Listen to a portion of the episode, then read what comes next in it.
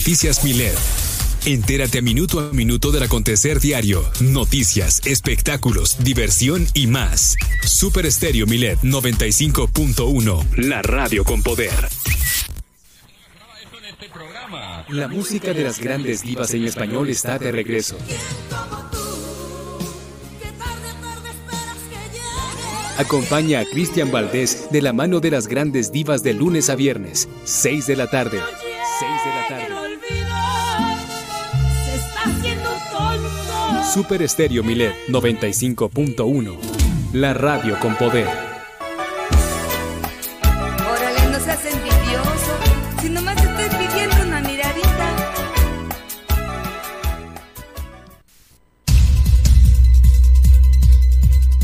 ¿Vas a pedir una aplicación para pedir un transporte? Te recomendamos lo siguiente. Antes de descargar cualquier aplicación de transporte, verifica sus políticas de privacidad. Elige la que más cuide tus datos y que no los comparta a terceros. Siempre ten tu celular con carga suficiente para todo el trayecto. O trata de llevar contigo una batería portátil para cargar tu cel. Siempre ten tu cel con carga suficiente para todo el trayecto o trata de llevar contigo una batería portátil para cargar tu cel. Mantén la comunicación con el chofer siempre a través de la aplicación. Así evitas que pueda contactarte nuevamente. Cuando llegue tu auto, verifica que las placas, modelo y conductor coincidan con las que señala la aplicación y confirma que sea tu nombre el del pasajero. Si no lo sabe o los datos no coinciden, no te subas. Comparte tu ubicación en tiempo real con un contacto de confianza para que monitoree tu trayecto hasta tu destino. Para mayor seguridad, mantén comunicación con alguien de tu confianza durante todo el trayecto. Reporta a la aplicación y a las autoridades cualquier eventualidad que llegase a pasar. Porque en Super Estéreo Milet queremos una mejor ciudad. Cambiemos, cuidemos y mejoremos nuestra ciudad. Esta es una campaña propia de Grupo Milet en beneficio de Baja California Sur.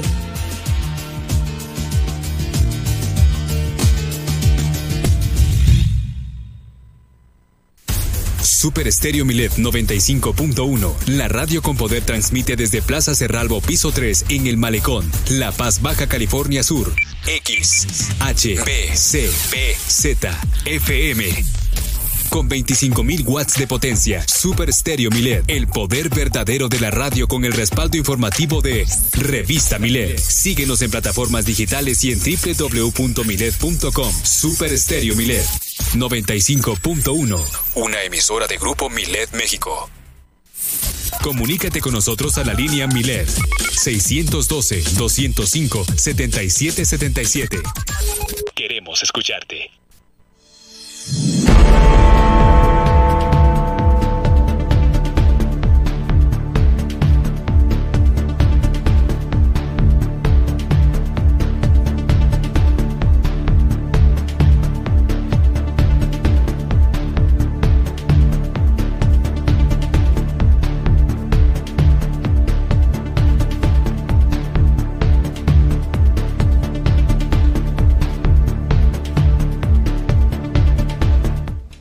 Bienvenidos a las noticias a través de Super Estéreo Miled. Estos son nuestros titulares.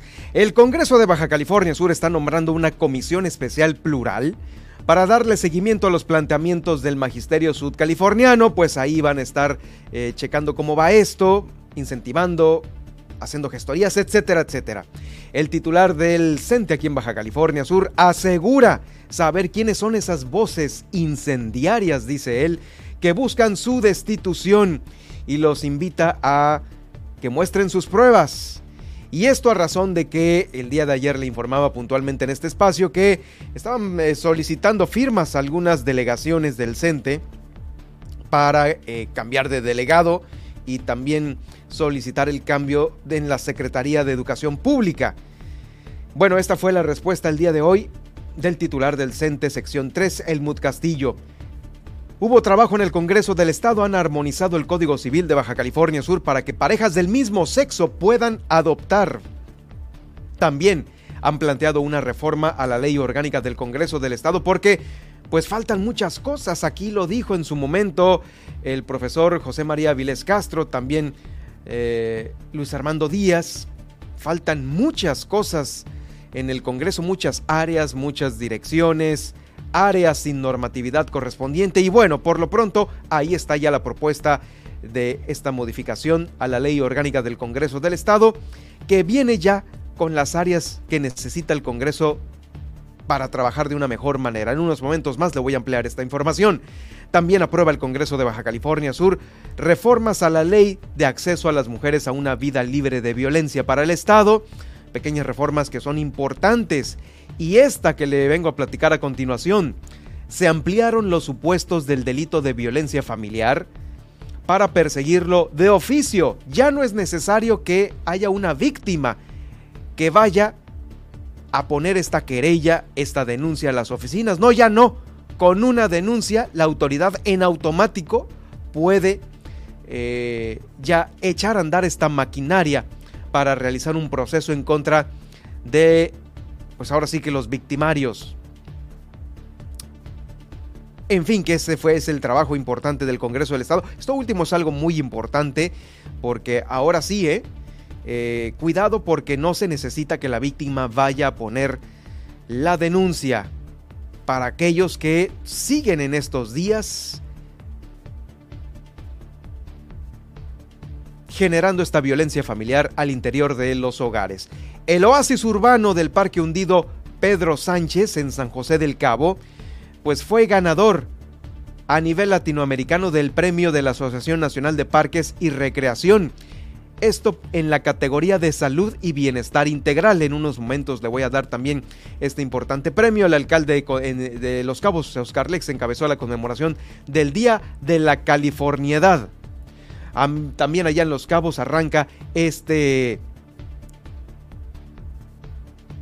esta, esta invitación para juntar cobijas y frazadas ante el próximo invierno. También se encuentra listo el ayuntamiento para los pagos de fin de año. Esto lo confirmó el alcalde. Ya tendrán listos pues las arcas municipales para empezar a pagar esto. De los demás ayuntamientos pues no se sabe ni cómo estén. Continúa la vigilancia de los mares eh, de aquí de Baja California Sur. Los litorales han detectado presencia nuevamente. El cuento de nunca acabar de barcos que llegan con estos artes de pesca no permitidos a saquear lo que hay en nuestras aguas se conmemoró el Día Internacional del uso, del uso nocivo de bebidas alcohólicas y por ello dice el ayuntamiento que ha hecho un convenio de colaboración con la Fundación por un Mundo Libre de Drogas para empezar a concientizar a la población. En Mulegé hay un mejoramiento de dos pozos en la, en la heroica Mulegé con una inversión de 4.2 millones de pesos. Hoy en el estudio va a estar Pilar de Luna, psicóloga infantil que nos va a hablar sobre cuando papá y mamá no se ponen de acuerdo, tienen ideas distintas. ¿Qué hacer en estos casos? Y también va a estar aquí en el estudio eh, Blanca Lucero, quien es nuestra nutrióloga de cabecera, también platicando un tema igual de importante. Así iniciamos Milet Noticias, Baja California Sur.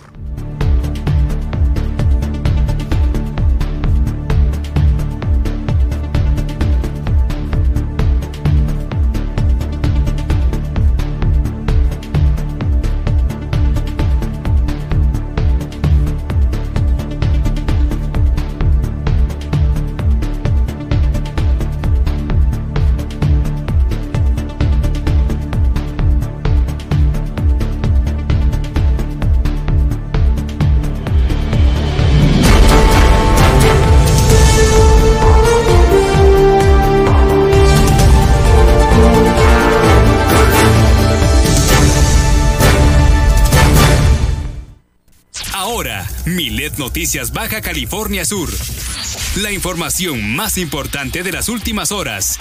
Todas las noticias. Todo el tiempo. Por el 95.1 de FM en La Paz y 91.5 FM en Los Cabos. Con la potencia radial y el respaldo informativo de Grupo Milet México. Conduce Germán Medrano.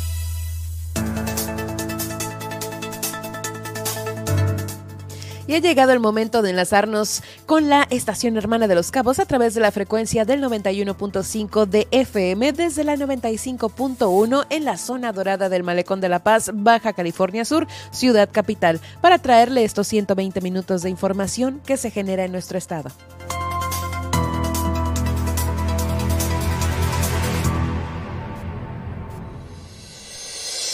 Hola, ¿qué tal? Les saludo desde la cabina de Super Estéreo Milet. Yo soy Nadia Ojeda y estaré acompañando a Germán Medrano para platicarle qué pasó un día como hoy, el pronóstico del clima, la tendencia en Twitter, el resumen de la mañanera y los titulares de los principales diarios nacionales e internacionales. También le invito a que nos siga en nuestras redes sociales. Encuéntrenos en Facebook, estamos como Super Estéreo Milet La Paz. Además, nuestra transmisión en vivo la puede seguir a través de TuneIn Radio como Milet Radio La Paz y Milet Radio Los Cabos. De igual manera, nos puede buscar en el apartado de podcast de Spotify, iHeartRadio y iTunes Podcast como Las Noticias con Germán Medrano. Alexa, sintoniza las noticias con Germán Medrano en Apple Podcast y listo, ya nos estará sintonizando. Si quiere ver el noticiero, lo puede hacer a través de YouTube y Facebook, en donde nos encontrará como Germán Medrano Nacionales y a mí me pueden seguir en Facebook como a Nadia Ojeda Locutora y en Twitter como arroba guion bajo Nadia OB. Además de sintonizarme de lunes a viernes en punto de las 11 de la mañana a través de su espacio Entre Mujeres. Le invitamos también a realizar su denuncia ciudadana a, a lo largo de esta emisión a través de la línea Milet de WhatsApp el 612-205-7777. Así iniciamos Milet Noticias Baja California Sur con todas las noticias todo el tiempo. Comenzamos.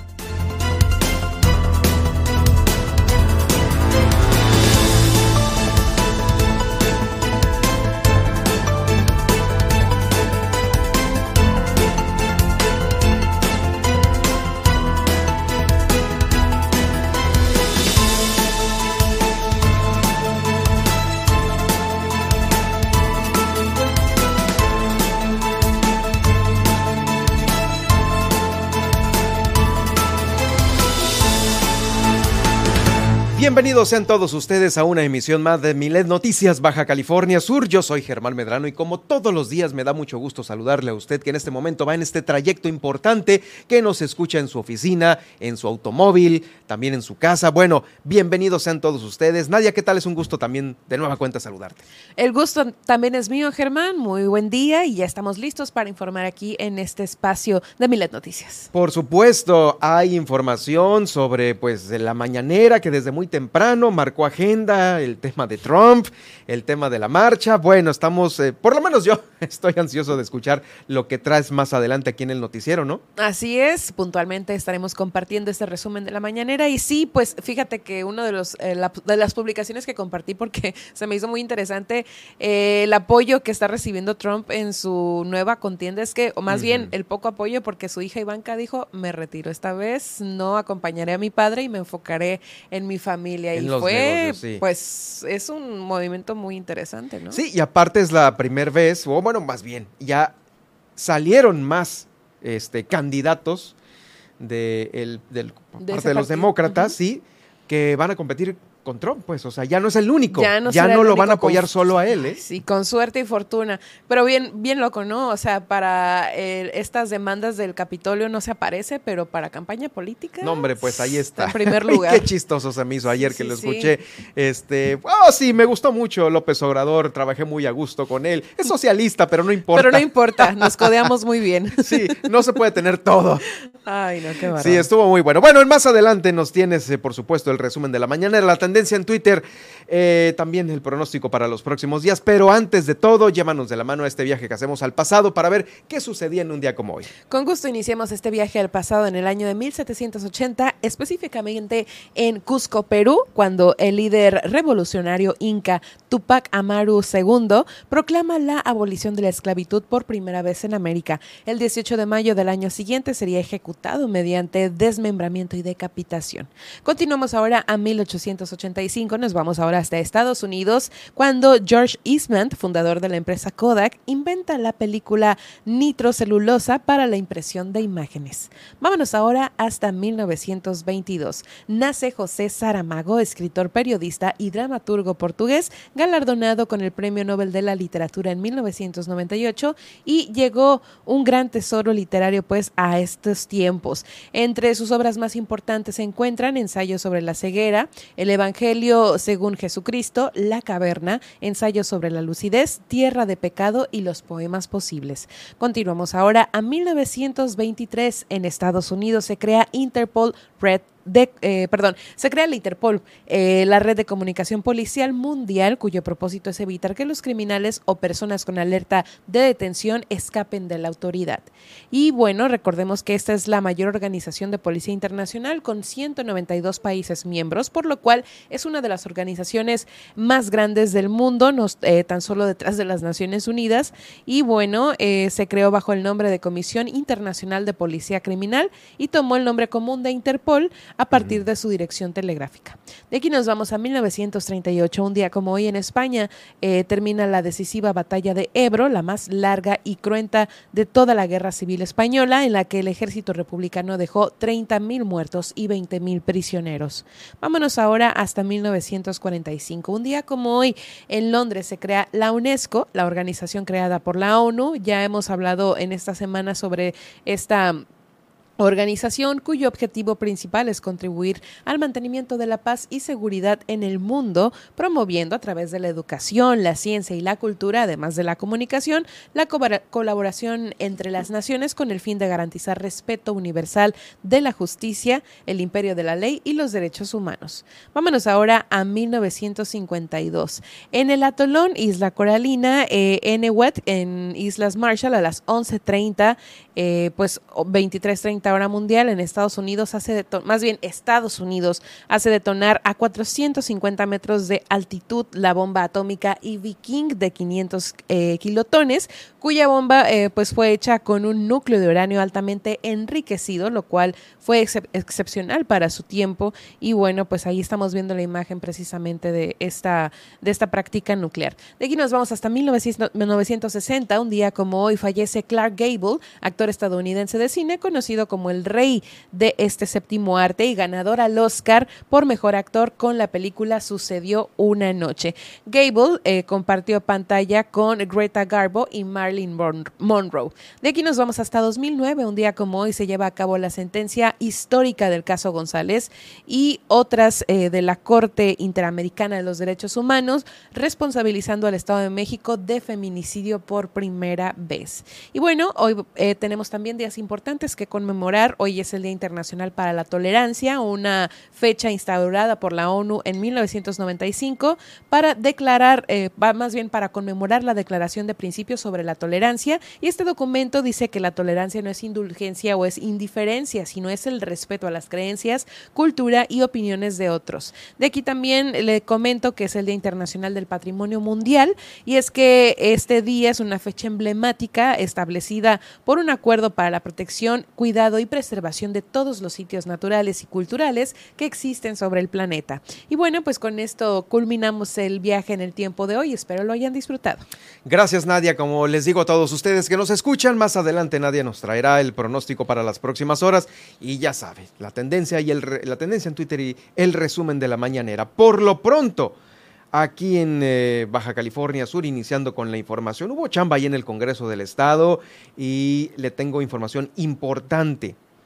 Ha nombrado el Congreso una comisión especial plural que le va a dar seguimiento a todos los planteamientos y posibles soluciones de estas demandas del magisterio sudcaliforniano, de los profes que están buscando esta eh, plaza, primeramente la plaza y luego, por supuesto, la nivelación salarial. Esta comisión está constituida por los integrantes de la Comisión de Asuntos Educativos, que la conforman el diputado José María Vilés como presidente y las demás diputadas Paz Ochoa Amador y María Luisa Trejo. También Rigoberto Mares está en esta nueva comisión creada y Luis Armando Díaz es la comisión especial plural que le va a dar seguimiento a las demandas de los profesores. También, una vez creada esta comisión, se aprobó exhortar al gobernador recomendarle pues que considere esta comisión que, recién creada para que todos sus integrantes sean testigos de la mesa permanente de negociación entre el gobierno del estado y también eh, pues el CENTE y el, gobierno federal para conseguir pues las demandas de los maestros. Sobre este mismo tema, la diputada Ojeda, eh, María Luisa Ojeda González destacó respaldar por congruencia todos los fundamentos planteados por el magisterio. También el diputado José María Avilés eh, dijo que debió de haberse socializado lo suficiente con antelación con los diputados. Luis Armando Díaz también destacó la buena voluntad de los legisladores de apoyar esta causa del magisterio. Vamos a escuchar al diputado José María Vilés sobre esta, la recién creada Comisión Especial Plural para el apoyo al magisterio sudcaliforniano los integrantes de la Comisión de Asuntos Educativos que habrán de dar seguimiento a los planteamientos y posibles soluciones derivadas de la problemática que han venido manifestando los trabajadores de la educación compensados y los trabajadores miembros de la sección tercera del Sindicato Nacional de Trabajadores de la Educación. Segundo, el Honorable Congreso del Estado de Baja California Sur exhorta al Ejecutivo Estatal para que, con pleno respeto a la división e independencia de los poderes, considere a la Comisión Especial Plural o representación de la misma como integrantes testigos de la mesa permanente de negociación estatal con el propósito de dar seguimiento puntual a los acuerdos que en el seno de la misma se establezcan así como remitir a la decimasexta legislatura de manera oficiosa los planteamientos de solución que se deriven a fin de que el Congreso estatal, con el conocimiento oportuno de la información inherente al conflicto, pueda coadyuvar en su resolución en la medida que sus atribuciones y facultades legales se lo permitan. Bueno, pues ahí está José María Viles Castro sobre este tema. Eh, déjeme decirle también que ayer le informaba que algunos maestros eh, que están eh, que forman parte de las delegaciones del CENTE aquí en Baja California Sur habían empezado a recolectar estas firmas para cambiar de dirigente no están muy de acuerdo con la dirigencia de Helmut Castillo y también juntar firmas para eh, sugerirle al gobernador un cambio en la Secretaría de Educación Pública. Bueno, sobre esto ya hubo una reacción del Sindicato Nacional de Trabajadores del Estado a través de Helmut Castillo, quien eh, lo han tachado de vendido y de traidor, pues él mismo les está respondiendo que muestren las pruebas. Yo creo que el que acusa está obligado a probar, que prueben lo que están diciendo. Eso fue lo que dijo. Eh, también entiende cuáles son las voces incendiarias, así las calificó, que eh, dan a conocer estos dichos. Muchos de ellos son quienes aspiraron a estar en el lugar de un servidor y pues eh, uno ganó de manera directa y, del, y libre. Por ahí va más o menos el comentario de él diciendo que son estos los que ahorita lo están señalando. También asegura que estos no son los únicos que buscan su destitución, también están los ex líderes del CENTE, quienes en su momento también se beneficiaron de su puesto. Bueno, es lo que está detallando, pero antes de todo, pues estos reclamos no son recientes, a pesar de que eh, últimamente se están escuchando con más fuerza.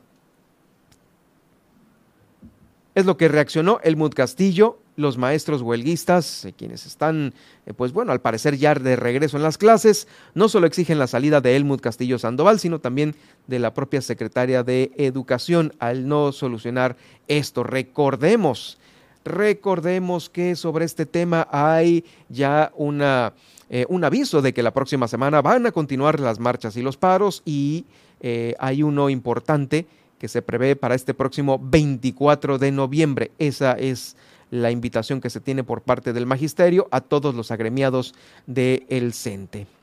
Vamos a más información. Eh, regresamos ahí al Congreso del Estado porque, como le decía hace un momento, tuvieron trabajo. Por mayoría de votos en el Congreso se aprobó, se aprobaron reformas al Código Civil de Baja California Sur, con lo que se armoniza ya la legislación estatal con el marco nacional.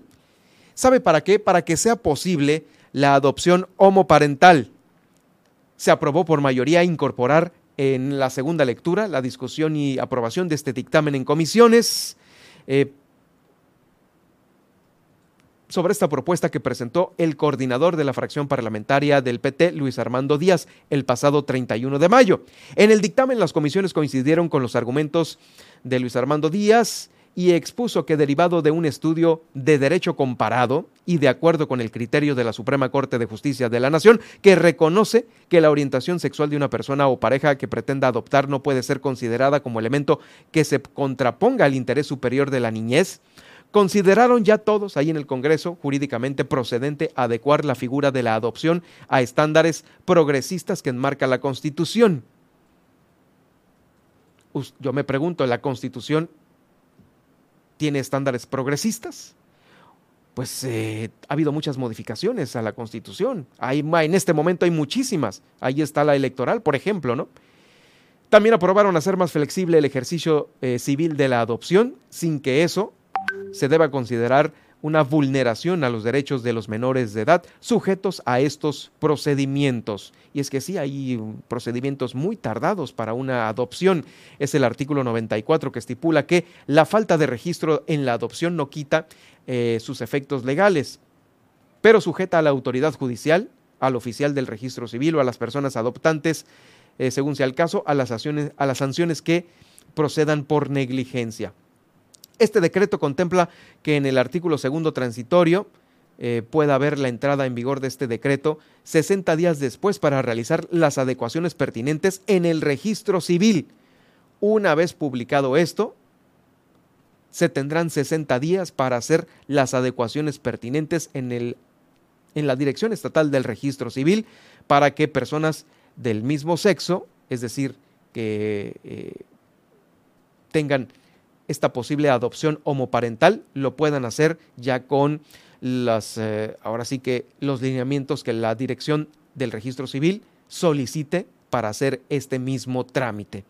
Es lo que se eh, aprobó en el Congreso del Estado en estos trabajos. También para garantizar una estructura administrativa y de mejor funcionamiento en el Congreso, se pusieron sobre la mesa algunas otras propuestas para modificar la ley orgánica del Congreso del Estado. Ya lo había dicho aquí Luis Armando Díaz y también eh, el eh, profesor eh, José María Viles Castro. Llegaron y todo estaba como si estuvieran trabajando en la era de las cavernas, en la era del masking tape.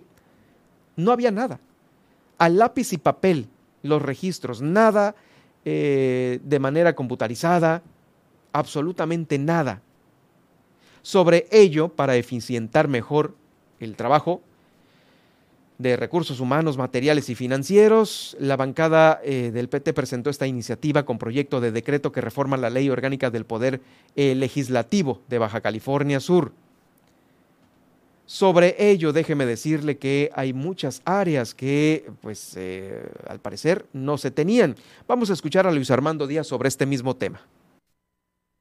Atendiendo a las diferentes líneas de acción contenidas en el plan de desarrollo mencionado, se presenta la siguiente iniciativa con proyecto de decreto que reforma la ley orgánica del Poder Legislativo de Baja California Sur para garantizar una estructura administrativa moderna al interior del Congreso y fortalecer el funcionamiento administrativo, así como para lograr el uso eficiente y eficaz de los recursos humanos, materiales y financieros con que se cuentan. Para lo cual se propone adicionar un artículo 67 bis, con el cual se incorpora en el organigrama institucional los departamentos siguientes, Departamento de Apoyo Parlamentario, Departamento de Servicios Generales, Departamento de Recursos Humanos, Departamento de Informática, Departamento de Recursos Materiales y la Coordinación de Archivos. Todos estos no existían en el Poder Legislativo habría que crearlos.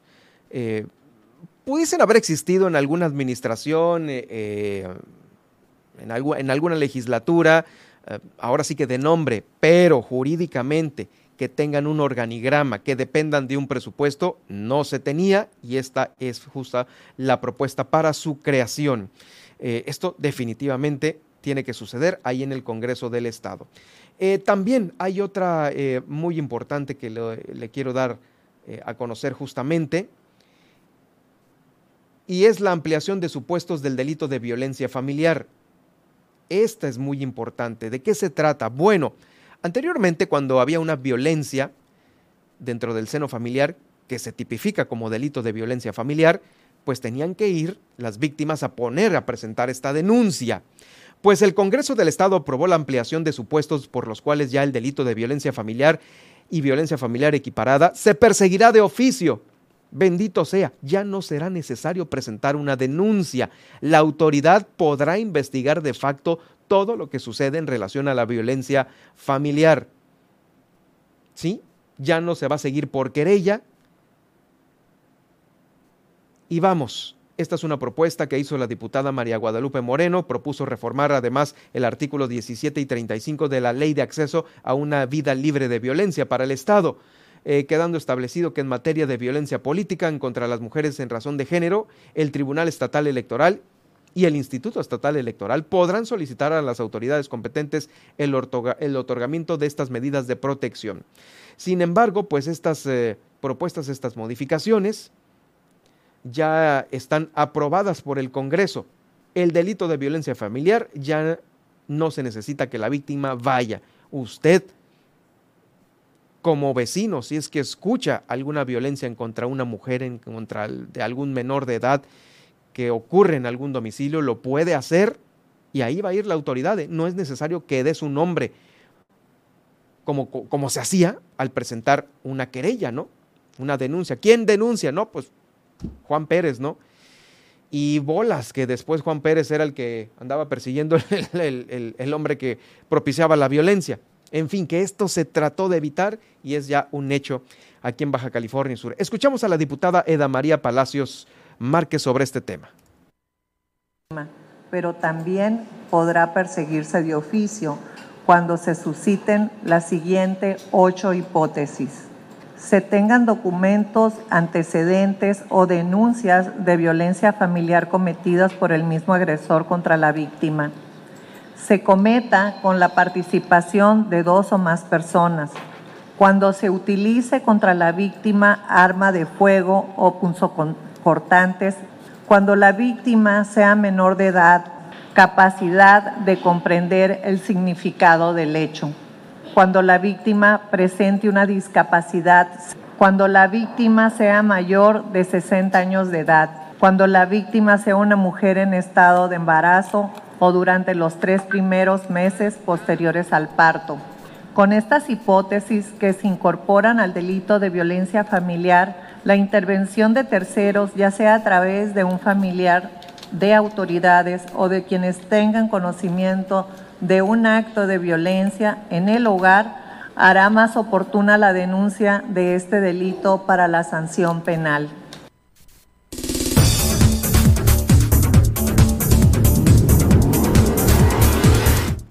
Al regresar le tengo el pronóstico del clima para hoy en La Paz y Los Cabos y los principales puntos de conectividad aeroportuaria. Además, hoy es miércoles de nutrición con Blanca Lucero y también más adelante le vamos a platicar que el DIF de Los Cabos invita a sumarse por segundo año consecutivo a su campaña Cobija a una familia. Esto y mucho más al regresar después del corte en Milet Noticias Baja California Sur. Regresamos.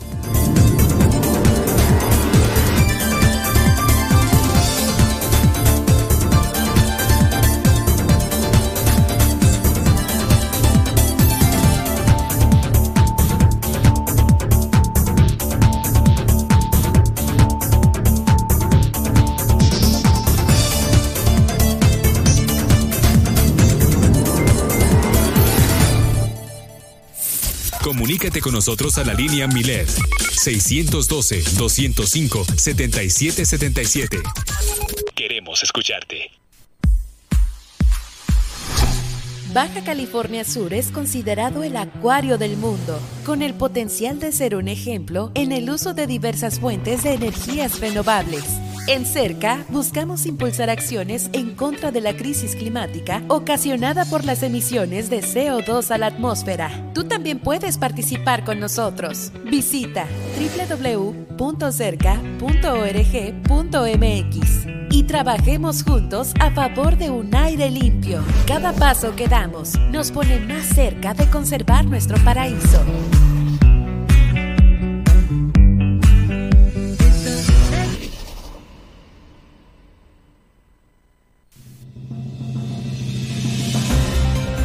Todas las noticias y el liderazgo informativo de Grupo Milet México. Con Germán Medrano. De lunes a viernes 2 de la tarde. El acontecer diario de Baja California Sur. Todas las noticias. Todo el tiempo. Super Estéreo Milet 95.1. La radio con poder. Habla Marco Cortés, presidente nacional del PAN. Nosotros queremos que México cambie. Se trata de que llegue alguien que sí tenga la capacidad de cambio, porque merecemos vivir en paz. Nuestros gobiernos atraen inversión y se generan empleos que además garantizan seguridad social para las personas, para sus familias y para su retiro. Ese es el modelo de acción nacional. Ánimo porque en el 2024 sí hay de otra. Es con acción nacional. Vive la adrenalina de la carrera pedestre a campo traviesa mar a mar del 2 al 4 de diciembre. 110 kilómetros, saliendo de los barriles y terminando en Todos Santos. Tres etapas con pernocta. Un recorrido por la Sierra de la Laguna que reúne a los mejores atletas del mundo compitiendo en la modalidad Trail Run. Baja California Sur en los ojos del mundo. Mayores informes en maramartrail.com. Gobierno del Estado, Baja California Sur, nos une. Nomás una probadita para agarrar felicidad. Total, ¿qué puede pasar? Puede pasar mucho. El fentanilo te engancha desde la primera vez. Esclaviza tu mente y tu cuerpo. No destruyas tu vida. El fentanilo mata. No te arriesgues. No vale la pena. Si necesitas ayuda, llama a la línea de la vida 800-911-2000. Secretaría de Gobernación, Gobierno de México. Ahora puedes traernos y llevarnos a todas partes con nuestra nueva app. Descárgala, es completamente gratis en tu Play Store o App Store. Búscanos como Radio Milet en tu celular, la tableta, en tu computadora, en todos tus dispositivos móviles. Recuerda, descarga la app Radio Milet y tráenos en la palma de tu mano con toda la información, programas en vivo, la música de tu preferencia de Milet Radio. Descárgala, es gratis. Búscanos como Radio Milet en tu Play Store o App Store. Super Estéreo Milet, la radio con poder. Síguenos. La influenza es una enfermedad respiratoria que puede generar complicaciones severas. Por eso, es importante que las personas con factores de riesgo, como son niños mayores de 6 meses y menores de 5 años, adultos mayores, embarazadas y gente con comorbilidades, acudan a la unidad de salud más cercana para recibir su vacuna. Por un invierno seguro, vacúnate ya. Gobierno del Estado, Baja California Sur, nos une. Raticida, gasolina, ácido sulfúrico, amoníaco, acetona. No importa qué droga química te metas, todas están hechas con veneno y de todas formas te destruyes. La sangre de las drogas nos mancha a todos. Mejor métete esto en la cabeza. Si te drogas, te dañas. Si necesitas ayuda, llama a la línea de la vida. 800-911-2000. Para vivir feliz, no necesitas meterte nada. La vida es mejor con buena música. Por ello acompaña a Mariela Roldán de lunes a viernes en punto de las 4 de la tarde. Manifiéstalo con Maye. Entrevistas, tips de vida y el buen humor de Mariela Roldán. De Mariela Roldán. Super Estéreo Milet 95.1. La radio con poder. Estamos contigo en todas partes. Todas partes. Facebook, Super Estéreo Milet La Paz. Dale me gusta, comparte, entérate de tus artistas favoritos y de todas las promociones que tenemos para ti. Recuerda en Facebook, Super Estéreo Milet La Paz. Comunícate con nosotros a la línea Milet 612-205-7777. Queremos escucharte. Germán Medrano y todas las noticias de Baja California Sur en un solo espacio. Milet Noticias. Continuamos.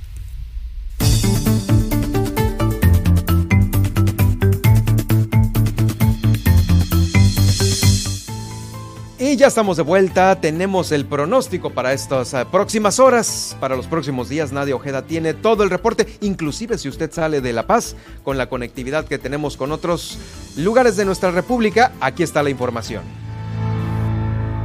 Así es, iniciamos con el pronóstico del clima para la ciudad de La Paz, ya que hoy estaremos llegando a la temperatura máxima de 26 grados centígrados con mínimas de 21 grados centígrados e intervalos nubosos. La temperatura actual es de 25 grados centígrados con sensación térmica de 26, o sea, se está sintiendo la temperatura máxima y para este jueves iniciaremos la jornada con 22 grados centígrados e intervalos nubosos. Vamos ahora a Los Cabos, ya que la máxima de acá pues está un poquito más alta, esperan 28 grados centígrados y 21 en el, en la temperatura mínima con intervalos nubosos durante todo el día, igual que en La Paz. La temperatura actual es de 27 grados centígrados con sensación térmica de 28 y para este jueves iniciaremos la jornada con 22 grados centígrados e intervalos nubosos. Vamos ahora al panorama nacional. Eh, persiste la advertencia de periodo frío del 16 al 22 de noviembre, o sea, a partir de hoy, y también se esperan densas nieblas. Chihuahua, Coahuila, Nuevo León, Tamaulipas con máximas de 6 a menos 16 grados centígrados y mínimas de 0 a 8 grados centígrados en promedio. Eh, la región Huasteca, San Luis Potosí, Veracruz, Querétaro, Hidalgo y Puebla se esperan máximas de 10 a 20 grados centígrados y mínimas de 5 a 13 grados centígrados.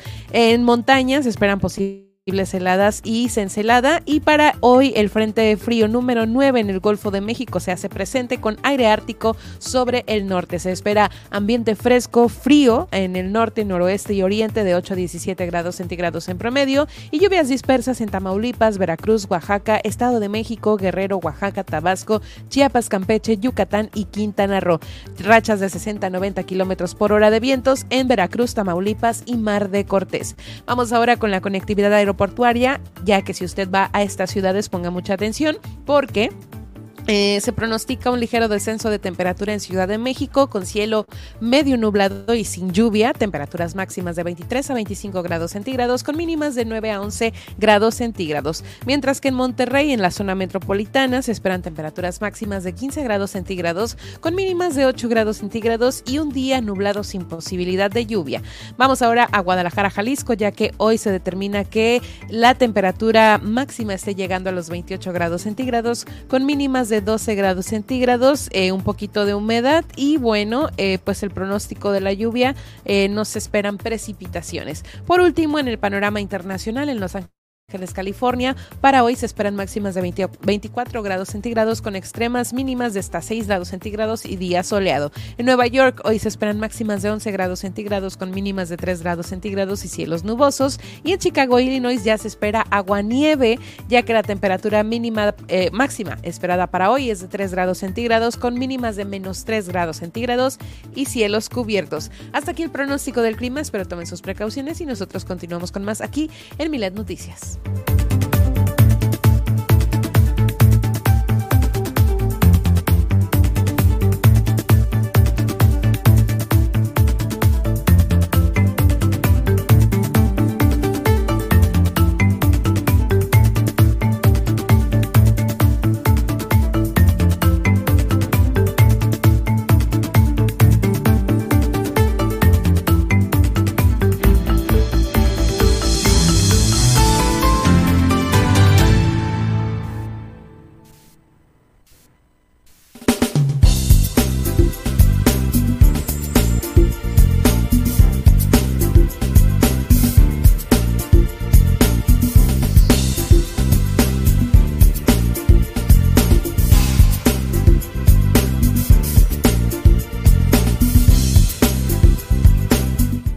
estamos de vuelta con ustedes y como cada semana tenemos la puntual recomendación de nuestra nutrióloga de cabecera, Blanca Lucero. El día de hoy le traemos a usted los mitos, los mitos que a veces pues andan en las redes sociales, andan con la vecina, andan también en la cabeza de uno generando eh, situaciones que no existen y que pues es imposible que eh, pues eh, a veces se puedan consolidar o, crear, ¿no? ¿Cómo estás, Blanca? ¿Qué tal? Bienvenida de nueva cuenta. Hola, ¿qué tal? Buenas tardes, gracias. Oye, siempre en la nutrición es un tema los mitos que nos llegan por todos lados, ¿no? Así es, este, siempre queremos pues averiguar, ¿no? Que si es verdad o es falso, ¿no? Y a veces recibimos información falsa de o comentarios de personas como tú mencionas que la tía, la prima, que no hagas esto, etcétera, ¿no? De los mitos así más comunes que pues... En las revistas también viene mucho esto, ¿no? Ajá, sí, Porque pues ahí revistas, ay, que la receta, oye, que no hagas o las esto. dietas de moda también. Las dietas de moda, claro, sí. Este, tenemos, digamos, los más importantes nos traes el día de hoy aquí en el Así es, los más importantes, pues, eh, agarré algunos de los que me mencionan por lo regular en consulta Ah, o que bien. me mandan mensaje preguntándome este, si esto hace daño, si es bueno, es malo, ¿no? Uno de los más recurrentes es este si podemos consumir alimentos light eh, libremente, ¿no? Todos los productos que son bajos en azúcar, bajos en grasa, todos los productos light. Eh, lo más recomendable. Los productos light, pues muchos piensan que es light en qué cosa, ¿no? Ajá. Light en azúcar o light en grasa o en las dos cosas. Vienen algunos vienen reducidos en las dos cosas, algunos eh, vienen reducidos en grasa, este, la mayoría cuando se menciona light, dependiendo del producto también tiene mucho que ver. Pero, este, por ejemplo, los lácteos, ¿no? De que eh, los lácteos que queso light, ¿no? Bajo en grasa, pues obviamente sí trae lactosa, que la lactosa es el azúcar de la leche, pero pues viene reducido en grasa, pero pues la cantidad de azúcar pues también viene reducida Es a un cierto nivel de un alimento original, ¿no? O sea, sin modificaciones, el light se reduce casi al 50% más que nada. Entonces, no es tan recomendable, por ejemplo, los lácteos, aunque sean eh, light, lo más recomendable es consumirlos dos veces por semana. Eh, los quesos, los, la leche light de, de origen de vaca y de preferencia si lo puedes sustituir por un alimento vegetal como la leche almendra, leche coco, leche soya, pues eso es mucho más recomendable todavía. Pero sí, no es tan recomendable productos light diariamente. Si llevas una alimentación eh, equilibrada, balanceada y tu objetivo es bajar de peso, los puedes incluir en, en tu plan de alimentación, no hay ningún problema, pero no puede ser, eh, pues, libremente todos los días consumir pues alimentos de producto light. por también tienen sustancias químicas que también no son Eso adecuadas para los niños. justamente te iba a preguntar eso.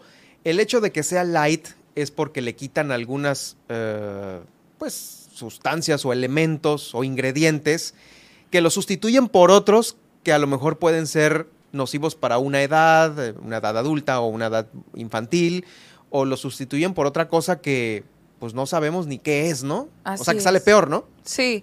Entonces, por ejemplo, para los niños siempre es mejor un alimento 100% que sea natural y que no sea light, por lo, y es precisamente por el tipo de químicos que a veces le ponen o eh, que a veces no están añadidos con las suficientes vitaminas y minerales que también a veces le quitan en el alimento.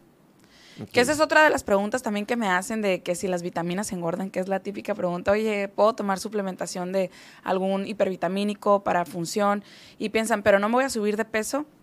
En realidad, pues, no te suben de peso, ¿no? Las vitaminas no tienen un aporte energético en el cual tú te subas de peso, al contrario, este, las vitaminas y minerales te ayudan a tu función mu- inmunológica, pues que te ayuda a que la mantengas en buen equilibrio, te ayuda la piel, el cabello, etcétera, ¿no? Entonces, en realidad, eh, tomar suplementos, si no llevas una, si por las prisas y todo, no llevas una alimentación adecuada donde alcances a suplir este, ciertas vitaminas y minerales, o eres un deportista de alto rendimiento que, que también no alcanzas a suplir, pues puedes eh, utilizar suplementos de vitaminas para ayudar, ¿no? También es malo no consumirlas en exceso, ¿no? Hay gente que dice, ah, pues estoy tomando vitaminas porque me dijeron que era bueno. Entonces, a veces hay una enfermedad, bueno, que te genera que se llama hipervitaminosis, que te puede generar mira. cansancio, fatiga, sueño, el, es- el hecho de consumir vitaminas. Y es más un de la círculo vicioso porque, ay, me siento cansado, pum, más vitaminas. No, pues es que eso es lo que te está fregando, mijo. Exactamente. Entonces, lo más recomendable es, lo que recomiendan los médicos, es consumir eh, un mes, si son una cápsulas de 30 cápsulas, las consumes un mes, las suspendes dos meses y las vuelves a consumir, ¿no? Si es un multivitamínico de la A a la Z, que trae pues vitamina A, vitamina B, minerales, etcétera. El Centrum o el Ajá, otro. El, sí, por mencionar una marca, por ¿no? Porque hay marca. muchas marcas. Sí. Pero sí, en realidad, este, depende también qué tipo de vitamina debas de consumir, ¿no? Porque hay unas, ah, pues estoy tomando pura vitamina D, o pura vitamina E, o pura vitamina C. B, ahora ajá, que viene, B. ahora que viene, por ejemplo, ¿El eh, el, frío, clima? ajá, Ajá. el cambio de clima. Entonces también hay que saber eh, consumir la cantidad adecuada. Tampoco es bueno decir, ay, pues voy a tomar pura vitamina C para ayudar, pues tampoco es, es lo más recomendable. Ah, aquí sobre esto, dos preguntas.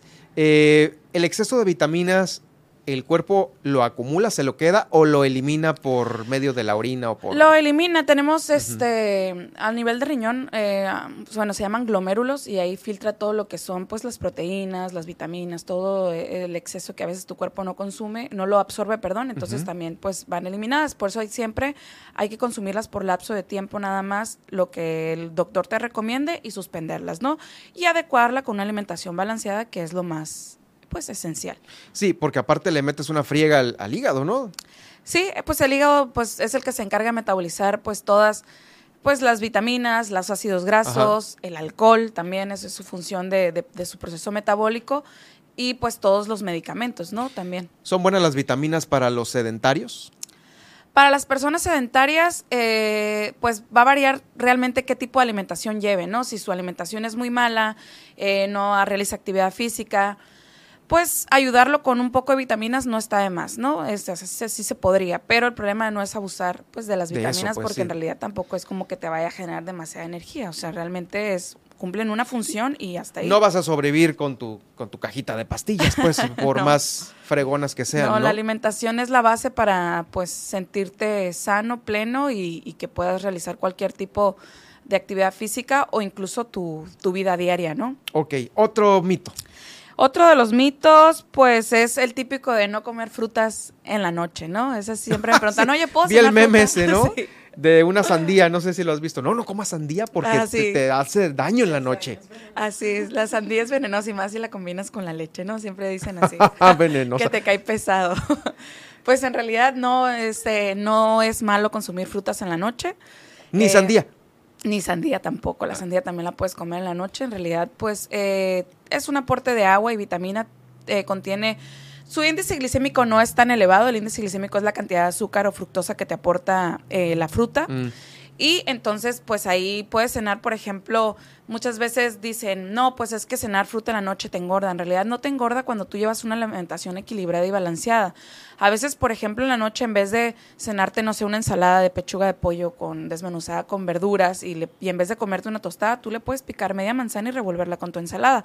Ya si haces alguna actividad física, pues ahí sí a lo mejor te puedes comer también la manzana y revolverla con la ensalada con alguna fruta que le da muy buen sabor y pues lo puedes acompañar con una tostada y en realidad no pasa nada que tú consumas. Los carbohidratos pues son fuente de energía y tu músculo se alimenta de dos cosas que es proteína y glucosa. Pero yo creo que te lo preguntan por el tema de cenar, a lo mejor.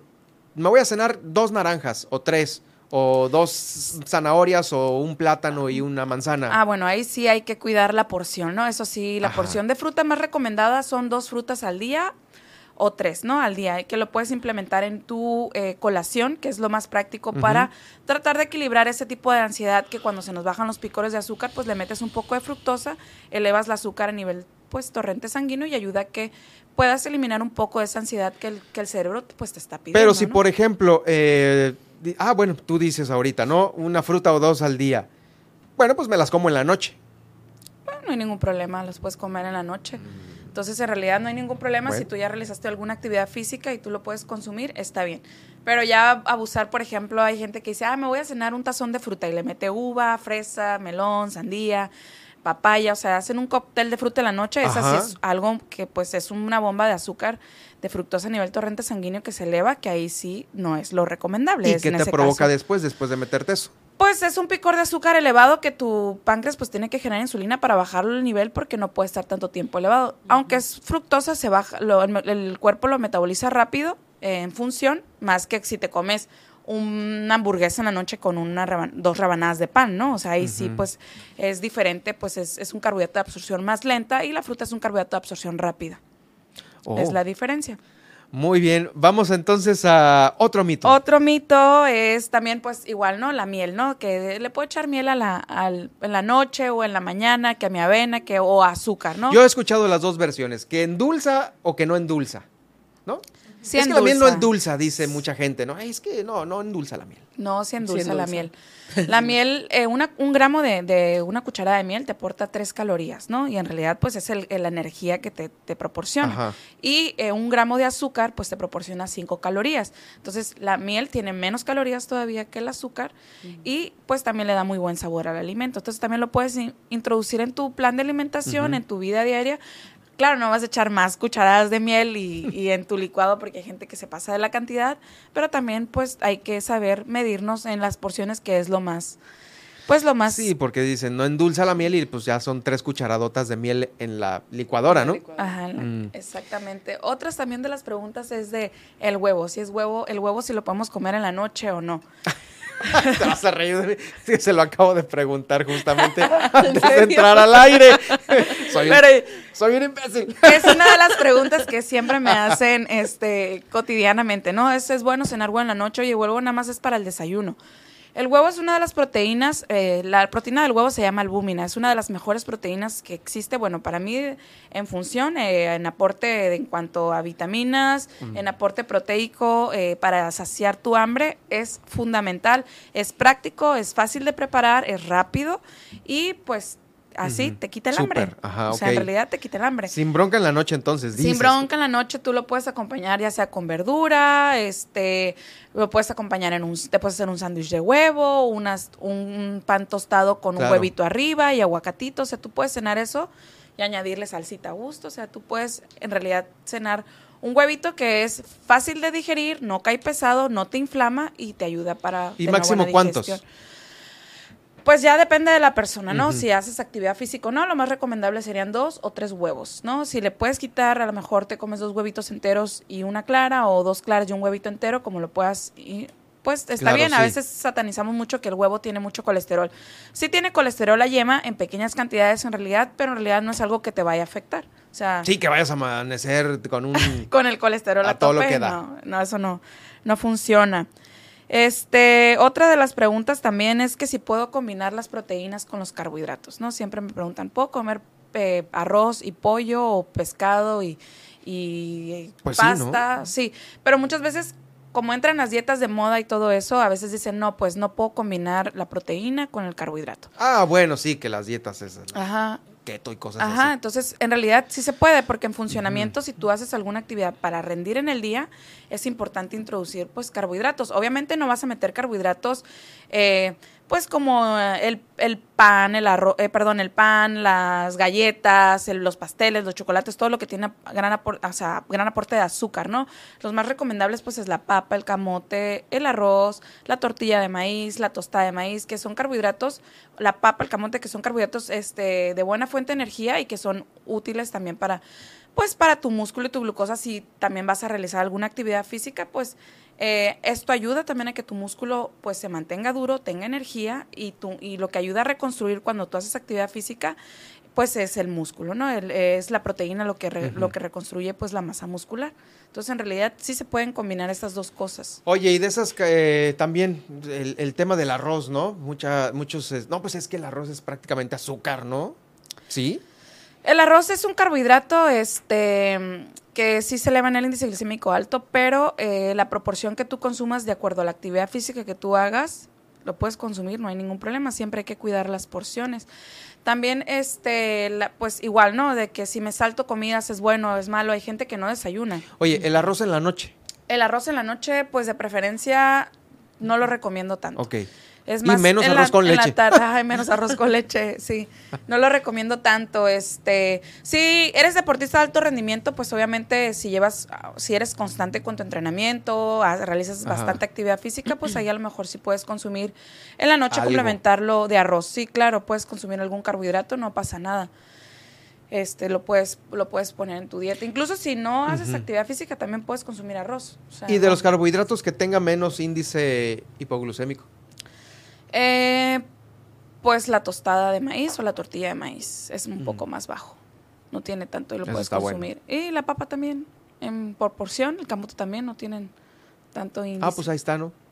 A la cena. Media papita cocida en la noche con, En la noche. con, Con limoncito. Eh. Con aguacate pues y una tortilla. No, y lo acompañas con tu proteína, que la proteína es lo que te va a generar que te dé saciedad, que tú te sientas satisfecho. O sea, el carbohidrato nunca va a generar que te sientas satisfecho.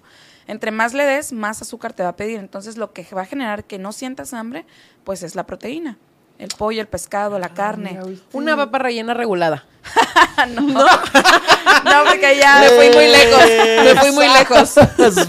Oye, la papa no, pues ahí Fuertes sí. declaraciones de Nadia. Oye, Nadia, bien fuiste- pensada, bien pensada fuiste- también. Te metiste un home run, ¿eh? Bueno, si te estás cuidando y ya cumpliste tu Una misión de bajar de peso, pues ahí sí ya te puedes comer una papita rellena, no pasa nada.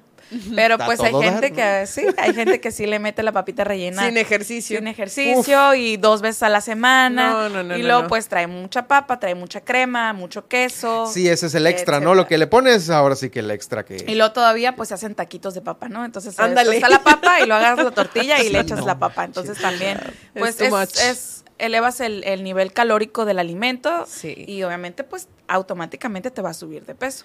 Ok, oye, ya casi nos estamos yendo, pero ¿tenemos algunos otros? Eh, uno más eh, que yo creo que es importante mencionar es el de saltarse las comidas, ¿no?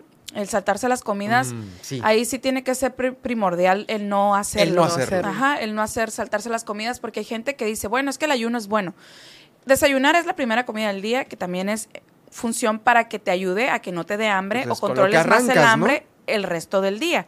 Pero si no desayunas, pero a la media hora, perdón, a la, a la mediodía o ya pasando a las 2 de la tarde, dejaste un ayuno tan largo que obviamente te da mucha hambre. Pues sí. Y si tú rompes el ayuno con algo hipercalórico que tenga bastantes calorías, pues en vez de ayudarte a bajar Y de sabes que peso, esa es la bronca porque cuando rompes tu ayuno, este, que estás así y dices, no, es que ya no llegué a la casa, ahorita voy y me paro en la primer taquería o en el primer carro de hot dogs y ahí es la bronca. Entonces dicen, ah, bueno, como no desayuné, me puedo comer hasta tres hot dogs, no pasa nada. Entonces, ese abuso eh, de calorías, pues obviamente se va a almacenar rápidamente en grasa porque el cuerpo se sometió a un estrés, entonces te sube de peso. Pero aquí es importante mencionar que si ya tuviste un ayuno tan largo, lo más importante es Meterte algo sano, ¿no? meterte algo sano, exacto. Consumir algo saludable, que esté equilibrado, que tenga tu proporción pequeña de carbohidratos, la proporción adecuada de proteína y la Y cantidad de- que le vayas a meter de verdura, ¿no? Es lo más ideal.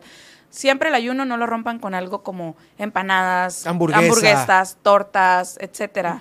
De preferencia siempre tratar de buscar algo que sea balanceado y sí te va a quitar el hambre. O sea, en realidad dice, ay, es que no desayuné en todo el día y cómo voy a Y una sopa de verduras no me va a ensalada? llenar. Ajá, o una ensalada no me va a llenar. No, en realidad el cuerpo te lo va a agradecer y te va a quitar, te va a quitar el hambre y, se- y te vas a sentir bien. Palabras sabias de Blanca Lucero aquí en el noticiero. Si usted llegó a la mitad de esta entrevista, lo invitamos para que en los podcasts eh, de Germán Medrano Nacionales, en Facebook y en YouTube, busque este, este podcast. Blanca, tu consultorio, ¿en dónde estás para ubicarte? Estamos en Colosio y Cerdán. Este, y me pueden encontrar en las redes sociales, pues, eh, Nutrizano Fit. Y en Instagram también me As- encuentro. Así igual. es el, Nut- también el letrero de tu consultorio. Fit. Nutrizano Fit. Ajá. Ah, ok. sí. O sea, redes sociales y consultorio Sí. Nutrizano Fit. Ajá, ok. Muy bien, pues muchas gracias. El próximo, la próxima semana, otro tema igual de interesante. Es Blanca Lucero, nuestra nutrióloga aquí en el noticiero. Vamos a ir a una pausa. ¿Qué tenemos después en el noticiero, Nadia?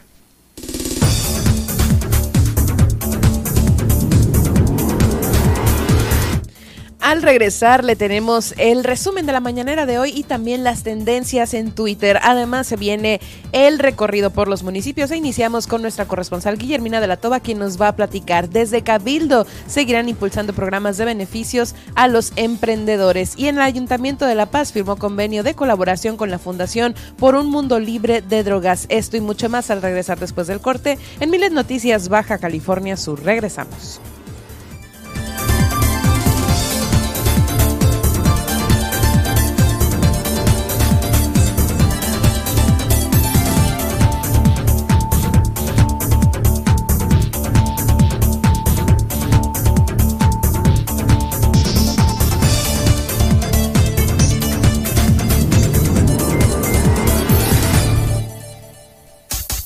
Estas son las noticias de Baja California Sur en Milet Noticias. En un momento regresamos.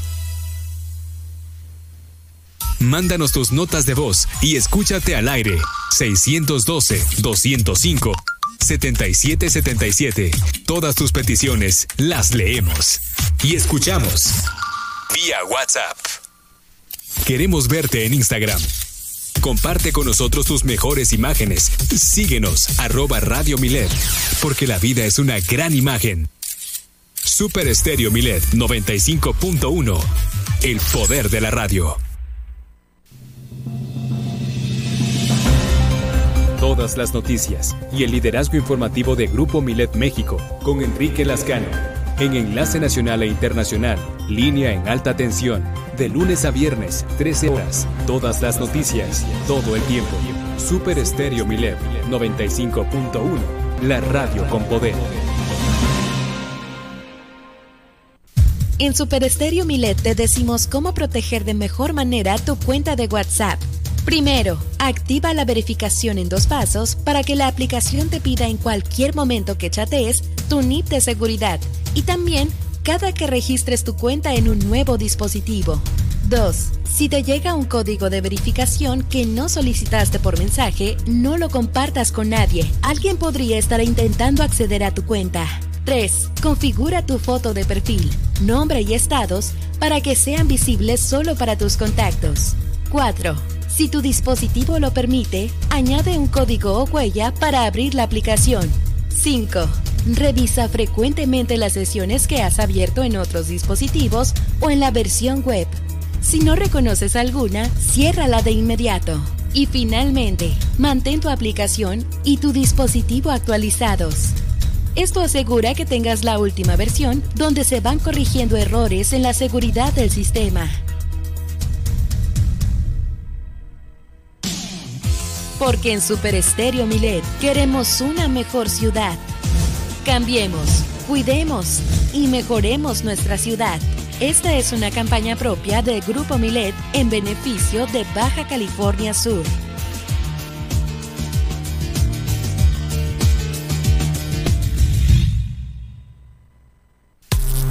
En Twitter te acompañamos. Síguenos como arroba noticias Milet. Entérate a minuto a minuto del acontecer diario, noticias, espectáculos, diversión y más. Super Estéreo Milet 95.1, la radio con poder. Milet Music. 100 emisoras de radio en Internet. 100 géneros musicales diferentes con calidad HD. Toda la música, todo el tiempo y sin cortes comerciales. Escúchanos en www.miletmusic.com.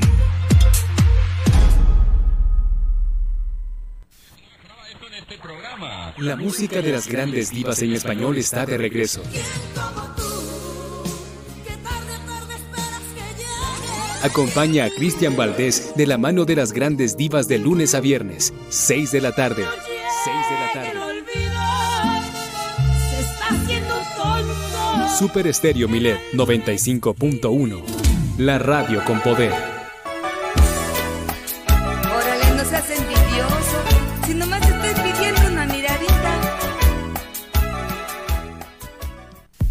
Estamos contigo en todas partes. Todas partes. Facebook, Super Estéreo Milet La Paz. Dale me gusta, comparte, entérate de tus artistas favoritos y de todas las promociones que tenemos para ti. Recuerda en Facebook, Super Estéreo Milet La Paz.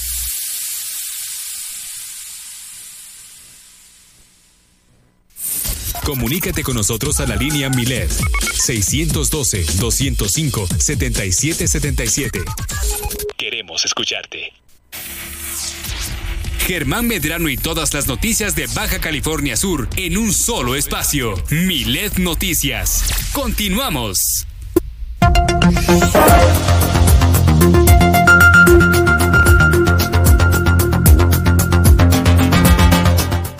Ya estamos de vuelta con ustedes y bueno, hay mucha información también que se genera desde Palacio Nacional con el presidente, quien ya advirtió que iba a encabezar esta marcha, creo que hasta también movió el día de su informe, ¿no? Del primero al 27.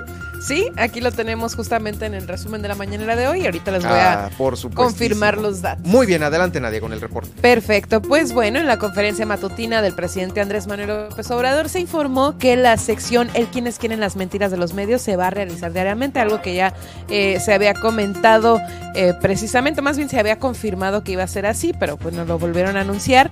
Y bueno, pues el presidente eh, reiteró que no se meterán las diferencias que hay entre sus compañeros de partido, Ricardo Monreal, eh, senador, y Laida Sansores, gobernadora de Campeche, sostuvo que no se meterá en eso y que tampoco le preocupa porque ya hay un pueblo muy politizado y muy unido. Además, señaló que en ocasiones eh, los dirigentes no quieren aceptar esa nueva realidad en la que sus figuras ya no son importantes ni él mismo, pues el papel protagónico de estos tiempos de transformación lo tiene el pueblo. En cuanto a la reforma electoral, eh, aprovechó el tema anterior para hablar de la necesidad de informar al pueblo ante la desinformación que hay entre los medios de comunicación tradicionales para evitar que se hagan ideas de la reforma electoral que él impulsa. Lamento que sean los sectores eh, medios de la sociedad quienes crean esas mentiras, entonces dijo, hay que seguir haciendo conciencia porque hasta las piedras cambian de modo de parecer. Sin embargo, aseguró que pese a las diferencias que puede haber en contra de su gobierno, no acepta que haya polarización, pues se trata de una minoría que a, pesar de que sea una minoría eh, se cuenta con millones de mexicanos. Indicó que los fifís que marcharon el domingo pasado a favor del INE eh, es porque les molesta el papel relevante que él ahora tiene en el pueblo y son muy clasistas y muy racistas. Además, e indicó que marcharía en el Zócalo y es que una de las noticias más importantes que se dieron esta mañana desde Palacio Nacional fue que él mismo encabezará esta marcha en defensa de la democracia. Explicó que la marcha se dará en el marco del informe que está programado para el 11 de diciembre en el Zócalo. Sin embargo, como bien lo comentas Germán, dado que esa fecha es entre semana y mucha gente quiere asistir, adelantará el informe para el domingo 27 de noviembre y culminará con su mensaje en el Zócalo. La marcha que encabezará partirá de la columna del Ángel de la Independencia al Zócalo capitalino y no será solo con motivo de su cuarto año de gobierno, sino en defensa de la democracia. En otros temas, anunció el plan B de reforma electoral y es que al ser cuestionado sobre este plan B, eh, pues el mandatario sostuvo que lo sigue analizando debido a que la oposición se resiste a obedecer la voluntad popular. Asimismo, señaló que es necesario intervenir la constitución para hacer los cambios que existan y eh, indicó que está analizando por qué estos coparon todo. Dice la constitución está el mecanismo para la elección de, de los consejeros y si no se reforma la constitución no se puede con una ley secundaria. Por último, indica que frenará el con conservadurismo, eh, pues se refirió a los grupos que considera conservadores y a la forma en que se debe frenar su avance en México y en otros países. Consideró que se debe hacer todo lo posible y criticar sus ideas, pero no ocuparse de ellos personajes, de aquellos personajes aferrados. Por el contrario, se debe informar a los de abajo y a los jóvenes que aún pueden cambiar de opinión. Pues sí, estuvo bastante eh, fuerte esta mañanera de hoy, muy decidido el presidente con sus declaraciones y por ello eh, se hizo popular el hashtag la marcha de los ardidos y hashtag AMLO está desesperado, ¿no? Por el comentario precisamente en contra de la marcha eh, que convocará el mismo presidente.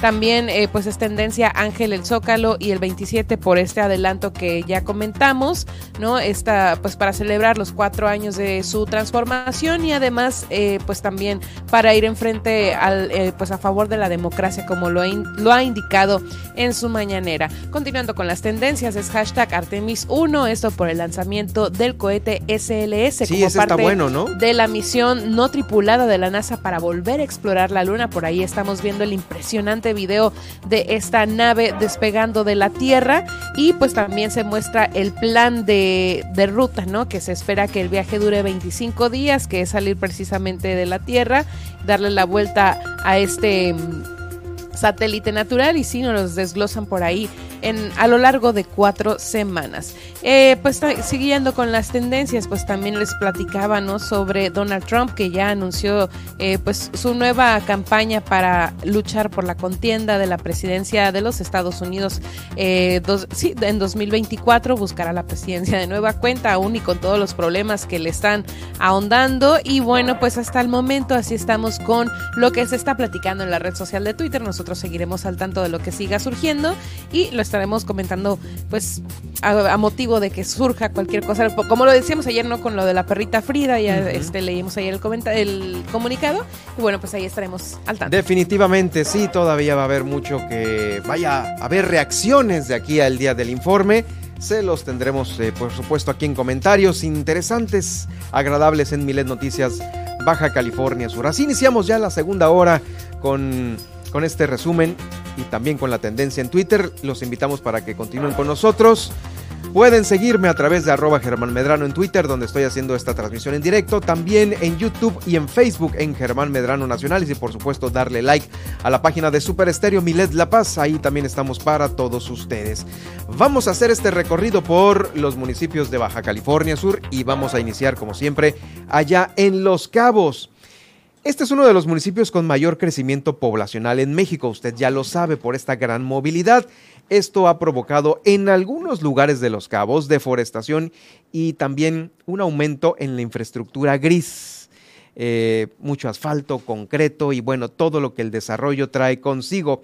Estas superficies a veces no permiten que el agua se filtre hacia el subsuelo, generando inundaciones o erosiones y contaminación del agua.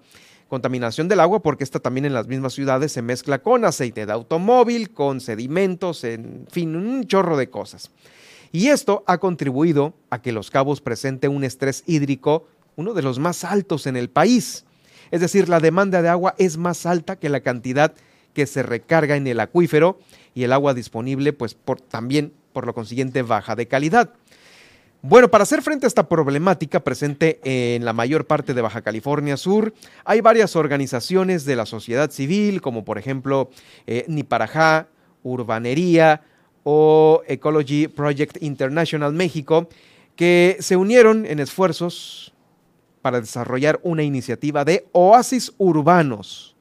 Consiste en la creación de espacios multifuncionales con la misma comunidad, es decir, con vecinos y voluntarios, algunas otras autoridades, que proveen beneficios ambientales a través de varias infraestructuras verdes y de vegetación nativa. Este es conformar un espacio de aprendizaje, de diversión, de sensibilización para todos los que viven en esa comunidad. Pues esta alianza de oasis urbanos, en colaboración con eh, el Fondo Noroeste FONOR, también está una eh, asociación eh, alemana de nombre GIS, el Ayuntamiento de Los Cabos y 189 personas de la comunidad construyeron este oasis urbano en San José del Cabo para tratar de mitigar estos efectos que le estoy platicando. El Ayuntamiento de Los Cabos eh, estuvo también participando con ello y han dado como resultado este parque hundido Pedro Sánchez. Ahí le metieron todos estos esfuerzos. Este parque está ubicado en la colonia Colinas de San José. El pasado 16 de noviembre, durante el Congreso Mundial de Parques Urbanos 2022, es un Congreso Mundial, ¿eh? ¿eh? este parque fue ganador del premio de la Asociación Nacional de Parques y de Recreación en la categoría Salud y Bienestar Integral. Esta, la Asociación Nacional de Parques y de Recreación, reconoce, premia y difunde las buenas prácticas, los proyectos como este que echaron a andar ahí en San José del Cabo, eh, con actividades y eventos, iniciativas implementadas relacionadas con este espacio público, parques urbanos y de recreación en toda América Latina. Ahí en Los Cabos hay uno de estos, ¿eh? ganó premio. Le repito el premio, es en la categoría de salud y bienestar integral. Todos estos premian estas iniciativas, actividades y eventos que se han potencializado para el bienestar integral de la comunidad que circunda en estos parques. Así es que, pues bueno, muchas felicidades para todos los participantes en esta iniciativa que ya se consolidó en este premio de la Asociación Nacional de Parques y de Recreación. Eh, se premió durante el Congreso Mundial de Parques Urbanos 2022. Es tan importante un parque, es casi casi una partecita de, eh, un gran pulmón que debería de tener cualquier ciudad urbanizada. Bueno, el parque constituye precisamente esto, ¿no? Usted seguramente ha escuchado, es que, eh, pues, en una gran ciudad como Nueva York, ahí está Central Park, ¿no? El gran pulmón de la ciudad. También en, en la Ciudad de México está eh, el, el bosque de Chapultepec, otro de los grandes pulmones de la Ciudad de México que están en medio de una ciudad, ¿no? De una ciudad repleta de asfalto, de cemento, y por ello se contribuye mucho en tener un buen parque al mejor funcionamiento de las ciudades. Bueno, muchas felicidades eh, para los que estuvieron inmiscuidos en este proyecto y que eh, nos escuchan allá en Los Cabos a través del 95.1 FM Super Estéreo Milet. Eh, también es más información de lo que se está generando allá en Los Cabos. Déjeme decirle que el alcalde Oscar Lex encabezó la conmemoración del Día de la Californiedad. Estuvo en compañía de su esposa, la presidenta del DIF de Los Cabos, Flora Aguilar del Ex, eh, haciendo esta entrega de reconocimientos a todas las personas que por su trayectoria y labor han contribuido al rescate de la historia y tradición sudcaliforniana. Eh, señaló que el haber estado eh, homenajeando a mucha gente, pues lo llena de mucho orgullo. Estuvieron homenajeados los profesores Rosa María Mendoza Salgado, Leonardo Reyes Silva, Gilberto Ibarra Rivera, Armando Trasviña Taylor y el doctor Hugo Payeni Zaval. Pero de manera especial su reconocimiento fue hasta el lugar donde descansa el doctor Miguel León Portilla, a cuya familia agradeció su presencia al recibir también el reconocimiento en su nombre. Eh, son reconocimientos que se entregaron por conmemorar el Día de la Californiedad. Se llevó a cabo este evento ahí en el sector naval de Cabo San Lucas eh, por parte del alcalde Oscar Lex, que expuso que gracias al trabajo de los homenajeados hoy se puede recordar a personajes y hechos recientes allí en Los Cabos, como los movimientos sociales que llevaron a Baja California Sur eh, pues a ser un estado libre y soberano. En el evento se contó con la presencia del representante del gobierno del estado en Los Cabos, Carlos Castro Ceseña, también el cronista municipal Gabriel Fonseca, la directora de Cultura, también eh, algunos regidores que estuvieron presentes. Bueno, pues, eh, pues felicidades a los homenajeados. En Los Cabos también se está invitando por parte del DIF de Los Cabos a sumarse a la campaña. Es una campaña eh, muy importante ahora que están empezando a descender las temperaturas, cobija a una familia. Da inicio el día de hoy precisamente y van a estar recibiendo cobijas y frazadas nuevas de 8 de la mañana hasta las 12 del mediodía. Va a concluir la campaña hasta el 15 de diciembre. Para que usted lo tome en cuenta, es cobija a una familia y estos son los puntos importantes para ir a dejar estas cobijas. En la delegación de Cabo San Lucas, para quienes nos escuchan allá, eh, pueden ustedes dejar estas cobijas a un costado de la Plaza León Cota Collins, en el edificio viejo, mientras que en Cabo San Lucas se va a llevar a cabo el acopio ahí en el Palacio Municipal, Inclusive hasta las 3 de la tarde puede, puede, ir a donar esta cobija. Por supuesto, se van a repartir estas a las personas y grupos de atención prioritaria en las delegaciones y subdelegaciones eh, del municipio. Todas aquellas personas que, eh, pues a lo mejor viven en, una, eh, en, un lugar endeble, pueden, claro, hacer uso de, esta, de este beneficio para que pues no pasen frío tanto los pequeños como las mismas familias que están en estas, en estas zonas. Para más información de Los Cabos, vámonos rápidamente con Guillermina de la Toba, nuestra corresponsal, la corresponsal del Grupo Miled, quien se encuentra ya con esta información a propósito del frío que viene ya, eh, pues, eh, rápido a cerrar el año, pues también las autoridades están preparando para el cierre de año, Guille, y ya todo se encuentra listo con los pagos. Estuviste por ahí con el alcalde. Adelante con tu reporte, Guille. Buenas tardes. ¿Qué tal, Germán? Muy buenas tardes. Efectivamente, como bien lo mencionas, pues ya en la recta final del año, pues en el gobierno municipal, eh, pues ya están preparados para el tema de la erogación del presupuesto, para el tema que tiene que ver con el pago de las prestaciones de los trabajadores, pero también con algunas obras. Escuchemos al alcalde. Sí, es correcto. No tendremos, hasta ahorita no hay ningún problema en ese sentido. Estamos trabajando y pues bueno, haciendo las adecuaciones necesarias para que eh, cerrar fuerte el fin de año. No nada más cumpliendo con las obligaciones que tenemos, sino cerrando fuerte con obras y con, con acciones de gobierno que beneficien a los ciudadanos. En más información, comentarles que, bueno, pues también en entrevista con el regidor eh, Roberto Jiménez, pues dio a conocer que, bueno, pues se van a presentar algunos puntos de acuerdo antes de que concluya el año para el tema de empujar los programas de gestión financiera. Esto, bueno, para darle apoyo a los emprendedores y también a los empresarios de los cabos. Escuchemos. Ahí eh, se abren las convocatorias a nivel federal para que se puedan bajar recursos aquí al ayuntamiento. Es un recurso que ya está ahí eh, abierto para que se integren todos los proyectos del, de, pues, de los empresarios o la gente que quiere hacer eh, un proyecto y crecer en eso. Nada. Sí, bueno, eh, estamos ah, viendo sobre los reglamentos. creo que los reglamentos faltan algunas modificaciones ahí para darle más libertad a, a la dirección de turismo también para, entonces hay que, si hay que afinar esa parte, se trae este proyecto desde hace cuatro años y no se ha cerrado, la verdad es que yo creo que es un buen momento para presentar ese punto de acuerdo y que realmente el reglamento sea funcional.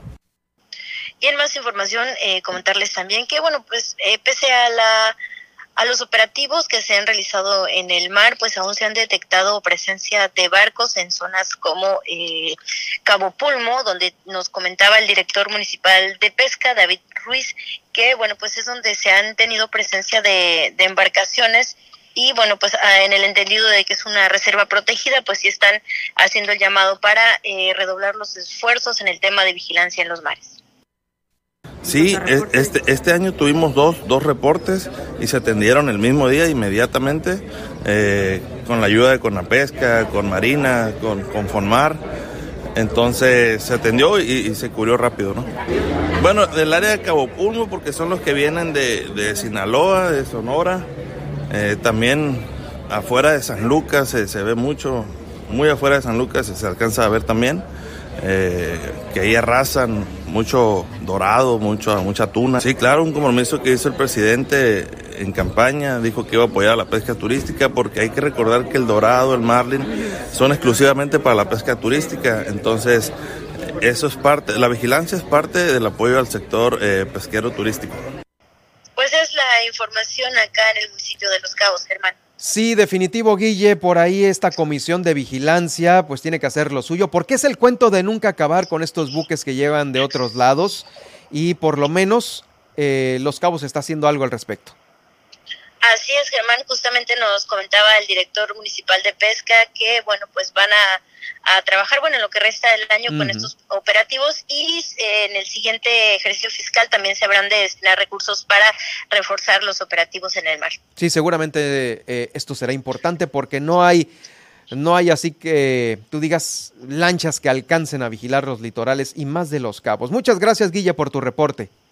Nos escuchamos el día de mañana con más información. Excelente tarde para todos. Excelente tarde también para ti. Es Guillermina de la Toba, nuestra corresponsal, la corresponsal de Grupo Milet allá en Los Cabos con esta información. Bueno, fíjese que el día de ayer se conmemoró el Día Nacional contra el uso nocivo de bebidas alcohólicas. A todo esto, pues eh, esto ha generado pues mucha incertidumbre entre varios sectores de la sociedad porque pues están siendo afectados de nueva cuenta con el tema del alcohol. Eh, pues familias enteras deshechas por esta situación, pero lo más preocupante es la ingesta de alcohol en menores de edad. Cada vez es más recurrente esta figura. Sobre este tema se expresó la secretaria de Salud, Sacil Flores Aldape, durante un encuentro con estudiantes de la Universidad Internacional de La Paz. Ahí en esta ceremonia que fue organizada para conmemorar el Día Nacional del Uso eh, contra el Uso Nocivo de Bebidas Alcohólicas, asistió la presidenta del DIF eh, aquí en Baja California Sur, Patricia López Navarro. La secretaria de Salud dijo que es muy importante que tanto en el hogar como en las aulas, en los consultorios y todos aquellos espacios donde interactúen niñas, niños y adolescentes, jóvenes en general, se dialogue sobre las severas, severísimas repercusiones que puede tener la ingesta excesiva de estas bebidas etílicas, eh, pues en la vida de todos nosotros. Estableció eh, que en el primer año de labores de eh, esta administración ha habido tamizajes importantes en las escuelas de nivel básico y medio superior eh, por parte de la Red Estatal de Salud Mental. Estos tamizajes no son otra cosa que encuestas que le realizan a los alumnos para, pues obviamente, saber a través de resultados, de estadísticas, el consumo de alcohol tabaco y otras drogas al interior de 22 instituciones educativas. Escuchamos a la secretaria de Salud, Sacil Flores Aldape. El esfuerzo, insisto, debe ser transversal. Debemos estar todas las instituciones unidas, comprender que el efecto en el número de accidentes y personas lamentablemente fallecidas por accidentes asociados al alcohol es enorme y tendremos que buscar la forma que quien ya está en esta situación tenga alguna forma de rehabilitarse porque las sustancias de las cuales puede uno abusar que son legales, como el tabaco y el alcohol, son la puerta de entrada a otras sustancias que no son legales y que tienen efectos más deleterios y son mucho más adictivas. Y a partir de allí, la promoción de actividades que favorezcan que todas las personas busquemos mejores estilos de vida, que tengamos una mejor salud física a través del deporte. Todo este esfuerzo que se hace tendrá un efecto en nuestra sociedad porque también está asociado a delitos.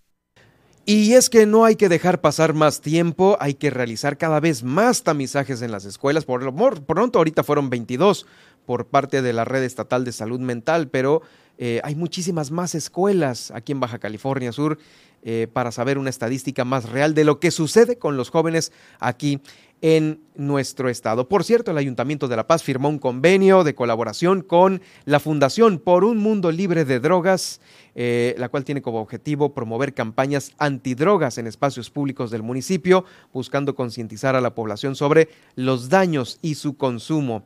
Esta firma de este convenio estuvo encabezada por la alcaldesa Milena Quiroga y también la embajadora de la Fundación, Janice Storey. Eh, se contó también con la presencia de algunos servidores públicos municipales e integrantes de esta fundación, que es de carácter benéfico sin fines de lucro. Este convenio tiene como objetivo la cooperación, llevar a, cabo programas de capacitación y también poner eh, material que tiene esta fundación en manos del Ayuntamiento de La Paz para que haga uso de ellos a través de eh, educación, archivos digitales, bueno, campañas en general. Vamos a ver eh, que se ponga en marcha lo más rápido posible esto, porque sí, cada vez es más el consumo de alcohol entre las menores generaciones.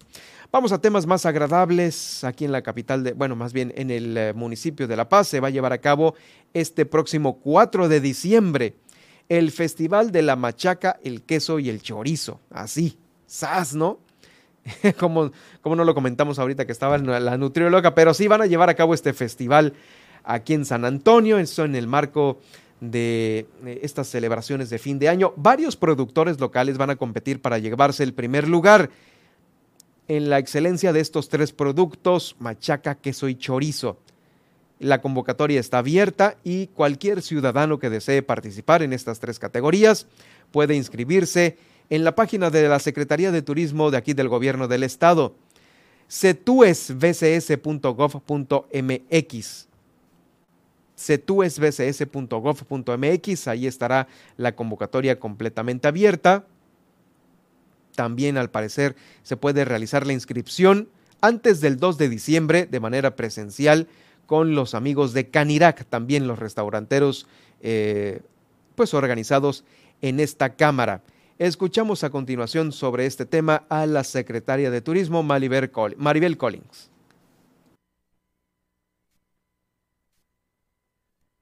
Esta administración estatal que encabeza el profesor Víctor Castro Cosío ha puesto en marcha una política de inclusión e igualdad hacia las comunidades rurales para detonar la actividad turística en estas zonas Muestra de ello es el primer festival de la machaca, el queso y el chorizo de San Antonio, Baja California Sur, que busca realzar la identidad de este pueblo a través de una de sus actividades económicas, que es la gastronomía.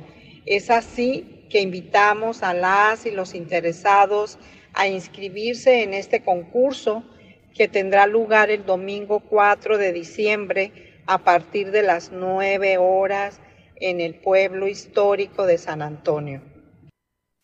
Pues como la ven, eh? hay una gran cantidad de productos y calidad en ellos que pues vale la pena, vale la pena porque eh, pues a veces sin saberlo puede estar degustando algo muy bueno y se hace aquí en Baja California Sur. Eso de andar buscando a lo mejor comida o, o de estos quesos, chorizos o machaca de paquete en los supers, a veces no es la mejor opción para llevarse un plato rico a su casa, a su mesa. Y en estos lugares se puede encontrar ya un producto regional eh, muy bien hecho. ¿eh? Hay unos que mis respetos, que están súper bien hechos eh, en base de los mejores, con base a los mejores ingredientes que se puedan tener. Va a ser el 2 de diciembre este concurso ahí en San Antonio. Y finalmente, ya me pasé de tiempo. sí. Em, en Mulegé, para cerrar el recorrido que hacemos por los municipios de Baja California Sur, ah, se estarán haciendo mejoramientos por parte de la Comisión Estatal del Agua en dos pozos de la heroica Mulegé. Es una inversión de 4.2 millones de pesos. Allá también pues hace falta agua y hace falta también darle mantenimiento a esto.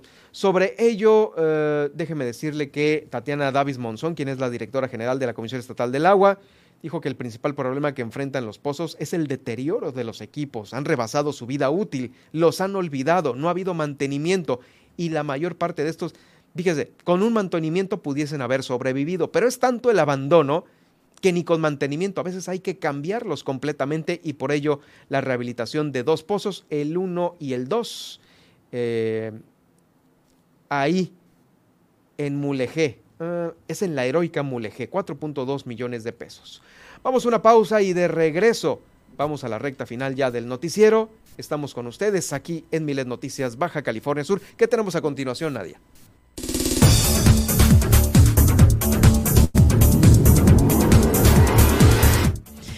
Al regresar tenemos las principales portadas nacionales e internacionales para el día de hoy. INE y CNDH escalan su controversia a la Suprema Corte. Además eh, llega el plan B de AMLO en reforma, así lo advierten. Y también le vamos a platicar pues eh, toda esta información que le tenemos de los diarios en el recorrido y además de la visita de hoy con nuestra psicóloga infantil Pilar de Luna, quien nos tiene un tema muy interesante para nuestros pequeños. Esta y mucha más información al regresar, al regresar al cierre de Milet Noticias Baja California Sur. Regresamos.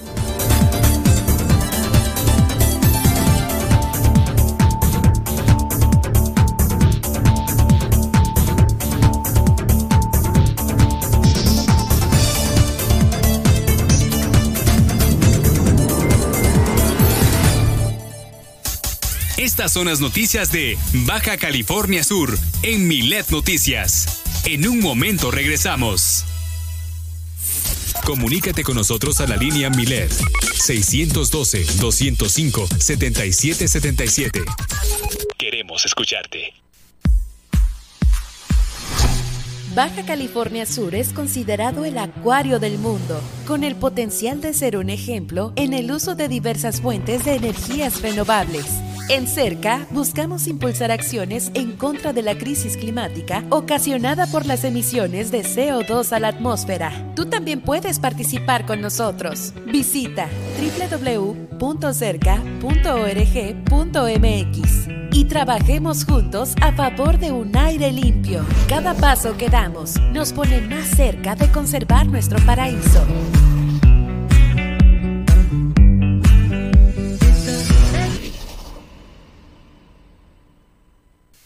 Si al viajar quieres experiencias inolvidables, hermosos paisajes, actividades recreativas, conocer tradiciones y culturas mientras aprendes de la gente que conserva produciendo. No esperes más. Buscas turismo sustentable. Encuéntralo en las áreas naturales protegidas. Con tu visita contribuyes a su conservación y bienestar social, ambiental y económico de las comunidades que las habitan. Vive, la experiencia. Haz la diferencia. Comisión Nacional de Áreas Naturales Protegidas. Gobierno de México. Vive la adrenalina de la carrera pedestre a campo traviesa mar a mar del 2 al 4 de diciembre. 110 kilómetros, saliendo de los barriles y terminando en Todos Santos. Tres etapas con pernocta. Un recorrido por la Sierra de la Laguna que reúne a los mejores atletas del mundo compitiendo en la modalidad Trail Run. Baja California Sur en los ojos del mundo. Mayores informes en maramartrail.com. Gobierno del Estado, Baja California Sur, nos une. La influenza es una enfermedad respiratoria que puede generar complicaciones severas. Por eso, es importante que las personas con factores de riesgo, como son niños mayores de 6 meses y menores de 5 años, adultos mayores, embarazadas y gente con comorbilidades, acudan a la unidad de salud más cercana para recibir su vacuna. Por un invierno seguro, vacúnate ya. Gobierno del Estado, Baja California Sur, nos une.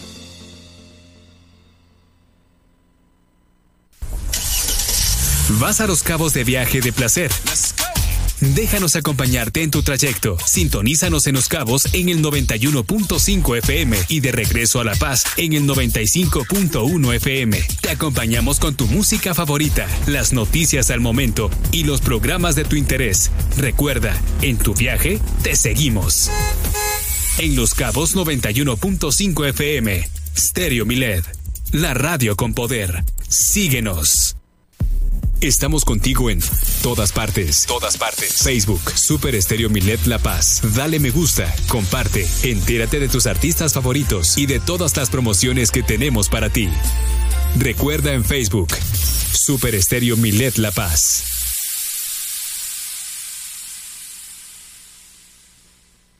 Mándanos tus notas de voz y escúchate al aire. 612-205. 7777. Todas tus peticiones las leemos y escuchamos vía WhatsApp.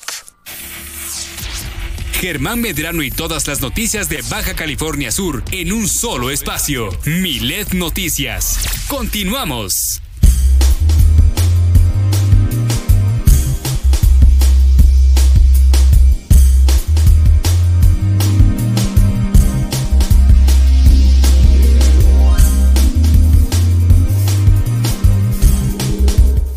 Ya estamos listos con las portadas. Lo principal que está ahorita en las ocho columnas de los diarios más importantes a nivel nacional e internacional los tiene Nadia Ojeda a continuación.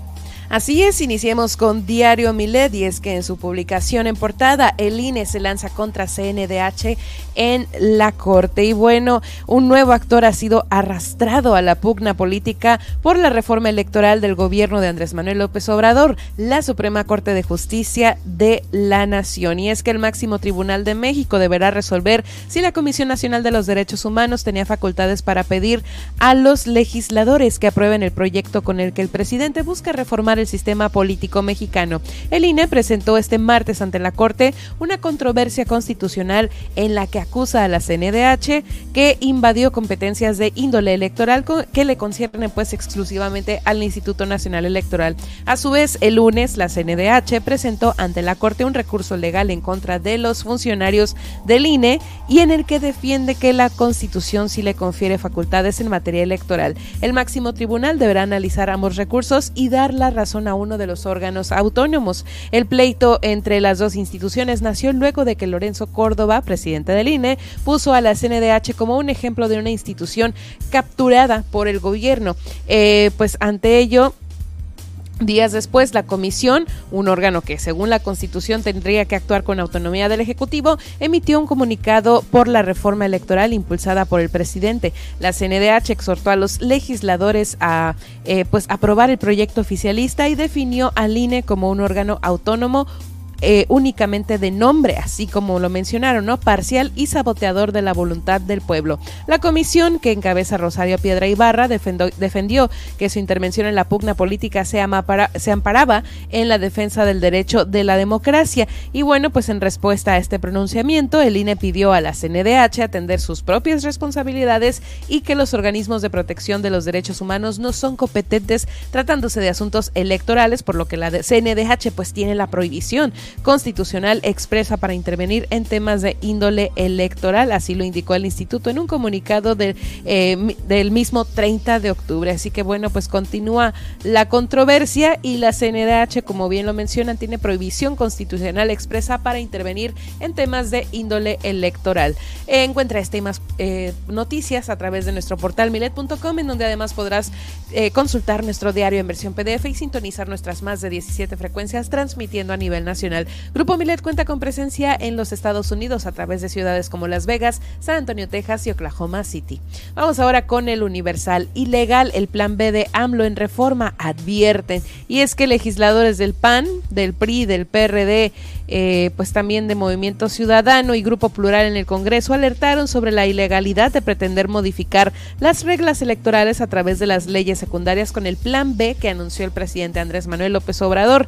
Esto en caso de no contar con la mayoría calificada para aprobar la reforma. El coordinador de los senadores de Morena, Ricardo Monreal, advirtió que no es posible modificar la composición del INE, reducir legisladores y elegir a los consejeros y magistrados mediante el voto popular sin cambiar la constitución como plantea el mandatario. En tanto, el expresidente de la Cámara de Diputados, el morenista Sergio Gutiérrez, reconoció que reformar la estructura electoral con leyes secundarias implica perder el 90% de la propuesta presidencial. Constitucionalistas y eh, consejeros electorales calificaron de inviable este plan, ya que todas las modificaciones pasan por la Carta Magna. Vámonos ahora con el Excelsior. Ofertas, eh, pues la Guardia Nacional inicia jornadas para prevenir fraudes por compras en línea, esto pues por eh, el avistamiento del buen fin Y es que con el objetivo de prevenir fraudes mediante compras en línea durante las temporadas del Buen Fin y la decembrina, pues la Guardia Nacional inició estas jornadas de trabajo en coordinación con autoridades municipales, estatales y federales para alertar a los ciudadanos sobre ofertas engañosas. La vocera de la Guardia Nacional informó que se orientará a la población sobre el riesgo de realizar transacciones por internet y evitar así pues ser víctimas de engaños. Vámonos ahora con el Sol de México y es que Va por México resurgirá en la Cámara de Diputados para ir contra la reforma electoral, ya que luego de diferencias con los coordinadores del PRI, Rubén Moreira, Luis Cházaro del PRD y Jorge Romero del PAN, informaron que la Alianza Parlamentaria Va por México resurgirá en la Cámara de Diputados para ir en contra de la reforma electoral. Y bueno, pues van a unir fuerzas nuevamente estos partidos, por lo que ya le comentaba, ¿no? Con el encabezado de El Universal, pues sobre esta propuesta B en la reforma. Vámonos ahora con la internacional ya para finalizar.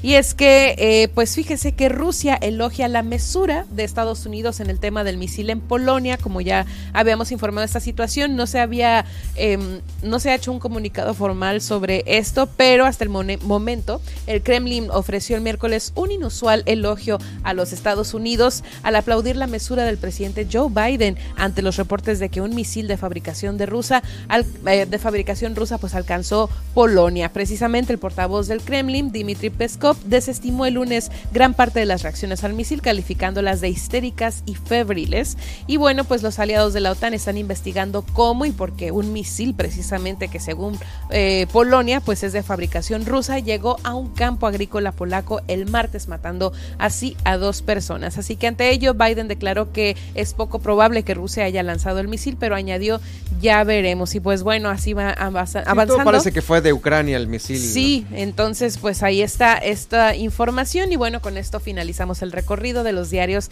el día de hoy. En unos momentos más nos saludamos con el resumen aquí en Milet Noticias.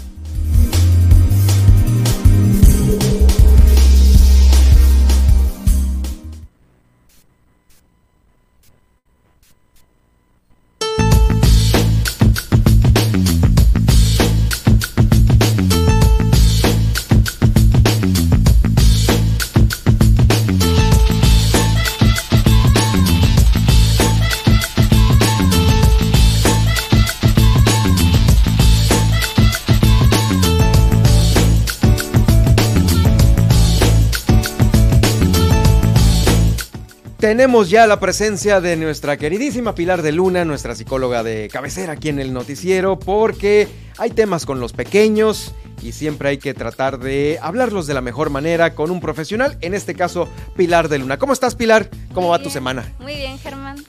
Me parece perfecto. Oye, tenemos, tenemos tema hoy y seguramente te ha pasado que en el consultorio ocurren pues un mundo de, de, de encontronazos a veces con los papás que no se ponen de acuerdo. Mamá dice una cosa, papá dice otra cosa y ese es el tema de hoy. Cuando no están puestos de acuerdo sobre algún tema de educación para con el pequeño y eso se empieza a hacer una bola de nieve enorme. Así es. Es muy común, Germán, ¿eh? muy, muy común que pase esto, que papá y mamá no se ponen de acuerdo en cuanto a estilos de crianza de los hijos. Esto pasa, pues, el motivo principal es que obviamente eh, la gran mayoría de las veces, no es que pues casi todas, papá y mamá fueron criados de una manera diferente, ¿sí?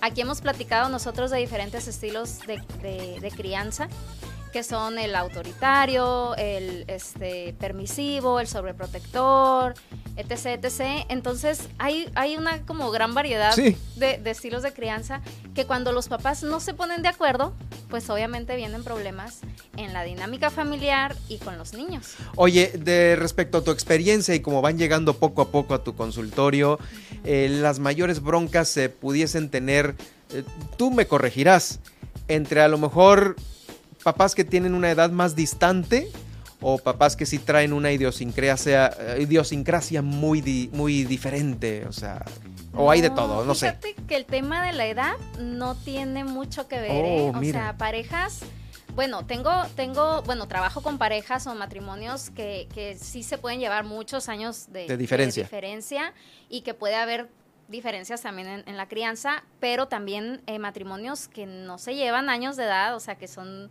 Y son de- diferencias diametrales. Claro, y son diferencias muy, muy grandes, porque todo viene pues de la familia de origen. ¿no? Entonces, este, hay muchísima, como te decía, mucha variedad, ¿no? De, de estilos de crianza. Entonces, la edad no he visto yo que sea un, un algo, factor. un factor, no, determinante, no. Y que sí. Bueno, la parte de, eh, fíjate, la- obviamente la parte de los estilos de crianza por los padres, pero algo que he notado también es que muchas veces cuando nosotros queremos hacer un, un cambio entre esos patrones familiares, ¿no? Que aprendemos, a veces nosotros decimos, bueno, mi- mis padres me educaron de esta forma, esto no funciona, Lo voy a yo hacer ya no diferente. lo quiero repetir, Ajá. ajá, lo voy a hacer diferente, o esto sí me funcionó y lo voy a repetir, ¿no? Ok. Pero ¿cuál es la diferencia? A mi consultorio llegan muchos papás que a lo mejor ellos ya tuvieron un proceso terapéutico previo. O sea, ya que, que a nivel personal ya fueron a terapia, ya revisaron de qué manera les afectó, por ejemplo, la violencia en casa, de qué manera les afectó, este, no sé, algún problema de, de- de alcoholismo por parte de alguno de los padres, ya les afectó, este, cómo les afectó a lo mejor el abandono a alguno de los padres. Entonces, una vez que, que- que un papá o una mamá ya traen un trabajo terapéutico previo, muchas veces es más fácil que puedan eh, saber o tener herramientas para poder hacer cambios. Porque muchas veces eh, conozco papás o mamás que me dicen, es que yo sé que esto está mal o sé que esto está lastimando a mi hijo, pero no sé cómo cambiarlo. ¿Estoy atorada o estoy atorado? Y ahí mi recomendación casi siempre es, busca apoyo terapéutico para ti. Para una adulta, pues. Ajá, ya de manera individual, para que a la par eso te pueda ayudar en tu crianza. Entonces, eso es algo que también determina el, el trabajo previo que trae, que trae papá, que trae mamá. Eh, también, obviamente, la disposición, porque también me han llegado papás que dicen, es que yo esto no lo quiero cambiar, ¿no? O sea, como Muy tajantes, ¿no? Muy seguros de algo. Claro, este, que dicen, a mí me educaron a, a mí me educaron así. Y así tiene que ser. Y no, y como conmigo resultó bien, ¿no? Entonces yo voy a hacer lo mismo con mis hijos. Entonces ahí realmente no hay mucho que se pueda hacer porque pues es, es complicado, ¿no? ¿Cómo le cambias esa, Ese chip. ese chip a una persona que no quiere cambiar ese chip? Pero definitivamente siempre, eh, pues la recomendación con los papás es ir mm, y yo me meto muchas veces ahí como en no, no darle terapia como tal a los papás, pero sí una, una guía sobre, a ver, checa qué de lo que tú estás haciendo, el- de dónde lo aprendiste, quién, quién te lo enseñó así, si papá o mamá eh, aplicaban también ese tipo de, de disciplina contigo y, y revisa, ¿no? De qué manera te afectó, de qué manera te ayudó. No, esa sí es chamba de otro psicólogo para otro nivel de Claro. terapia, ¿no? Que no es prácticamente la infantil, que es la Claro, tuya, ¿no? Claro. Este, y a veces ha de ser difícil el, híjoles, pues tengo que esperar a que le cambien el chip para yo poder entrar, ¿no? Con lo mío. O si se puede ir avanzando eh, en el pequeño de alguna manera. Cuando te pasan, cuando sucede este tipo de encuentros con este tipo de papás. Pues se hace el trabajo a la par, se hace el trabajo a la par. Eh, desde un inicio, obviamente los papás saben que el trabajo terapéutico es un trabajo en equipo, cuando que participan los padres y en ocasiones cuando se necesita, pues también las escuelas, ¿sí? Este, pero cuando es un trabajo, cuando es una situación meramente de crianza, pues el trabajo se hace en equipo a la par y se logran ver resultados más rápido cuando cada una de las partes este pues hace ¿Cuál es una recomendación que tú pudieras dar aun cuando está esta situación en donde uno jala para un lado, otro jala para el otro lado? Este, ahora sí que la recomendación directa para los pequeños que están en esta situación, ¿cuál sería? Mira, yo recomiendo no intentar forzar a la otra persona o no intentar querer cambiar a la otra persona. No quererla obligar. a, Ya no le hagas así, ahora hazle de esta otra forma. No, porque cuando queremos obligar a alguien, la verdad es que hay mucha resistencia. Entonces, en lugar de tú querer eh, cambiar a tu, a tu pareja, a tu esposo, a tu esposa, da tú el ejemplo. Si a lo mejor tu pareja no está actuando de, de tal forma o no está educando a tu hijo de tal forma, bueno, esto que tú quieres que tu pareja aprenda y obviamente que quieres que aprenda porque ves que da buenos resultados, tú hazlo. En lugar de como el típico sermón, ¿no? O sea, en lugar de tú sermonear, bueno, tú haz lo que, lo que sabes que a tu hijo le va a ayudar y a la, a la larga, esperemos que no tan larga, pero ¿qué pasa? Que la otra parte, papá o mamá, bueno, se dan cuenta poco a poco de estos resultados. Sí, entonces lo primero es no te frustres queriendo cambiar a la persona porque lo que decíamos hace rato el chip, ¿no? O sea, te vas a cansar, vas a tener problemas también de pareja. Sí, claro. ¿sí? Entonces, cuando, cuando no puedes ah, llegar a un, a un acuerdo, porque obviamente se busca, ¿no? Que, que se lleguen a acuerdos, hay mucha bibliografía este, para padres, donde, donde los padres, que los padres pueden revisar, pues yo te he platicado del libro Disciplina, este, Disciplina Positiva, eh, que es para padres. Este libro es buenísimo para enseñarle a los papás de qué manera lograr eh, establecer acuerdos. Eh, existen cursos también para enseñarles a los papás a ponerse de acuerdo. Cuando uno se pone de acuerdo, eh, no estamos hablando de que quién ganó o quién tiene la razón, si papá es, o claro. Entonces aquí lo primero es saber, olvídate de ver quién tiene la razón, más bien los dos trabajen en equipo para ver qué es lo mejor para su hijo o para su hija, independientemente de quién tiene la razón. Y a veces ganan justamente ese tipo de, de- de argumentos más que, más que el beneficio para el pequeño. Puede ser, porque pues somos seres humanos, Sí, pues ¿no? sí, o, sea, somos seres O sea, humanos. la terquedad gana. ¿Te ha tocado? Pues sí, eh, es que por algo llegamos a terapia, ¿no? Ajá. Porque queremos que alguien más no- nos, nos dé esa guía, porque ya solos no hemos podido. Entonces, claro que pasa de, de, no, yo quiero así, no, yo quiero de esta otra forma. Entonces, hay que guiar a los papás a establecer un acuerdo, haciéndoles ver qué es lo mejor para el niño, independientemente de quién tenga la razón. Sí, porque justamente tú tendrías que ver cuál es el entorno del pequeño, qué actividades hace, a qué está acostumbrado y a partir de ahí dar esa recomendación, ¿no? Claro. Sí, hay muchos pequeños que pues, se pueden quedar, este, pues ahora sí que en medio de un, de una gran discusión y no terminan haciendo nada, ¿no? Que es lo, lo perjudicial. Oye, pues eh, justamente nos gustaría que nos dieras este tu, tu contacto para todos aquellos papás que están eh, en esta situación y que no se ponen de acuerdo porque pues jalan para lados diferentes. Claro que sí, Germán. Mi Facebook y mi Instagram son psicóloga Pilar de Luna. Ahí me pueden mandar algún mensaje, me pueden escribir. También el libro que te comenté, eh, Disciplina Positiva, ese también este, lo tengo a la venta.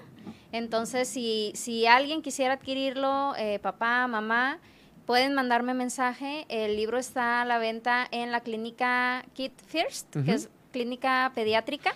Ahí lo, ahí lo tenemos a la venta y la verdad es que lo súper recomiendo para los papás que quieren establecer acuerdos en cuanto a estilos de crianza con sus hijos. Ese, ese es lo importante para que poco a poco eh, vayan cambiando porque pues ahorita ya son otros tiempos de como dices, nos educaron en algún momento, ¿no?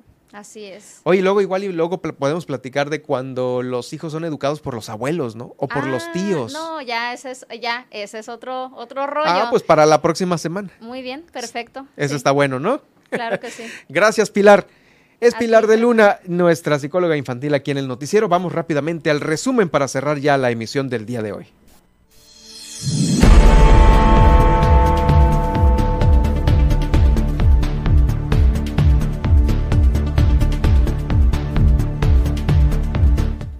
Nombra el Congreso de Baja California Sur una comisión de seguimiento a los planteamientos del magisterio sudcaliforniano.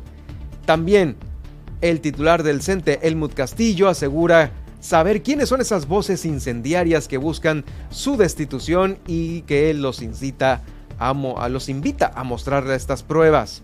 Armonizan el Código Civil de Baja California Sur para que parejas del mismo sexo puedan adoptar. También plantean una reforma a la ley orgánica del Congreso del Estado porque faltan muchas áreas sin su normatividad que ahorita pues pueden estar funcionando, pero no hay normatividad que las regule.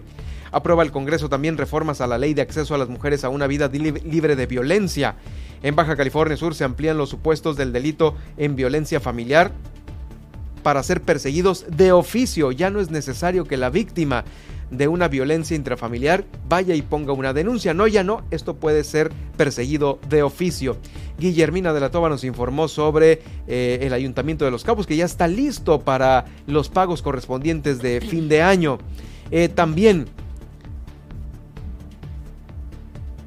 En Mulegé hay una inversión de 4.2 millones de pesos para mejorar dos pozos en la heroica Mulegé. En la nacional y internacional tenemos lo siguiente. El INE se lanza contra CNDH en la Corte y es que el Instituto Nacional Electoral presentó a la Suprema Corte de Justicia de la Nación una controversia contra la CNDH al considerar que ésta violó la Constitución por hablar de asuntos electorales y atentar contra la autonomía del órgano electoral. Además, ilegal plan B de AMLO en reforma advierten es que la oposición Monreal y expertos coinciden en, que el planteamiento presidencial para modificar las reglas electorales es inconstitucional. Además, eh, las ofertas del Buen Fin van a estar bajo la vigilancia de la Guardia Nacional, así como lo oye, y es que la Guardia Nacional va a emitir eh, una serie de recomendaciones a la población para que verifique las ofertas anunciadas y evite engaños en falsos proveedores. Y bueno, también eh, pues la, eh, la asociación Va por México, más bien esta fuerza de Va Va por México, resurgirá en Cámara de Diputados para ir en contra de la reforma electoral del presidente. Y bueno, pues hasta aquí el resumen, Germán. ¿En dónde te seguimos, Nadia? Claro, me pueden encontrar en Facebook, estoy como Nadia Ojeda Locutora y en Twitter como arroba guion bajo Nadia OB.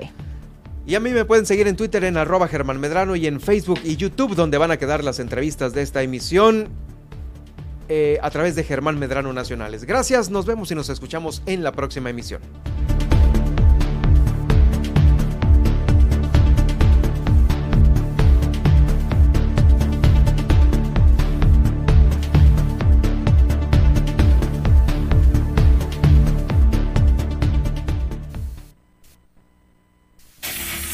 Le hemos informado en Milet Noticias Baja California Sur. Germán Medrano lo espera de lunes a viernes a partir de las 2 de la tarde en el 95.1 FM en La Paz y 91.5 FM en Los Cabos. Todas, las noticias, todo el tiempo, con la potencia radial y el respaldo informativo de Grupo Milet México.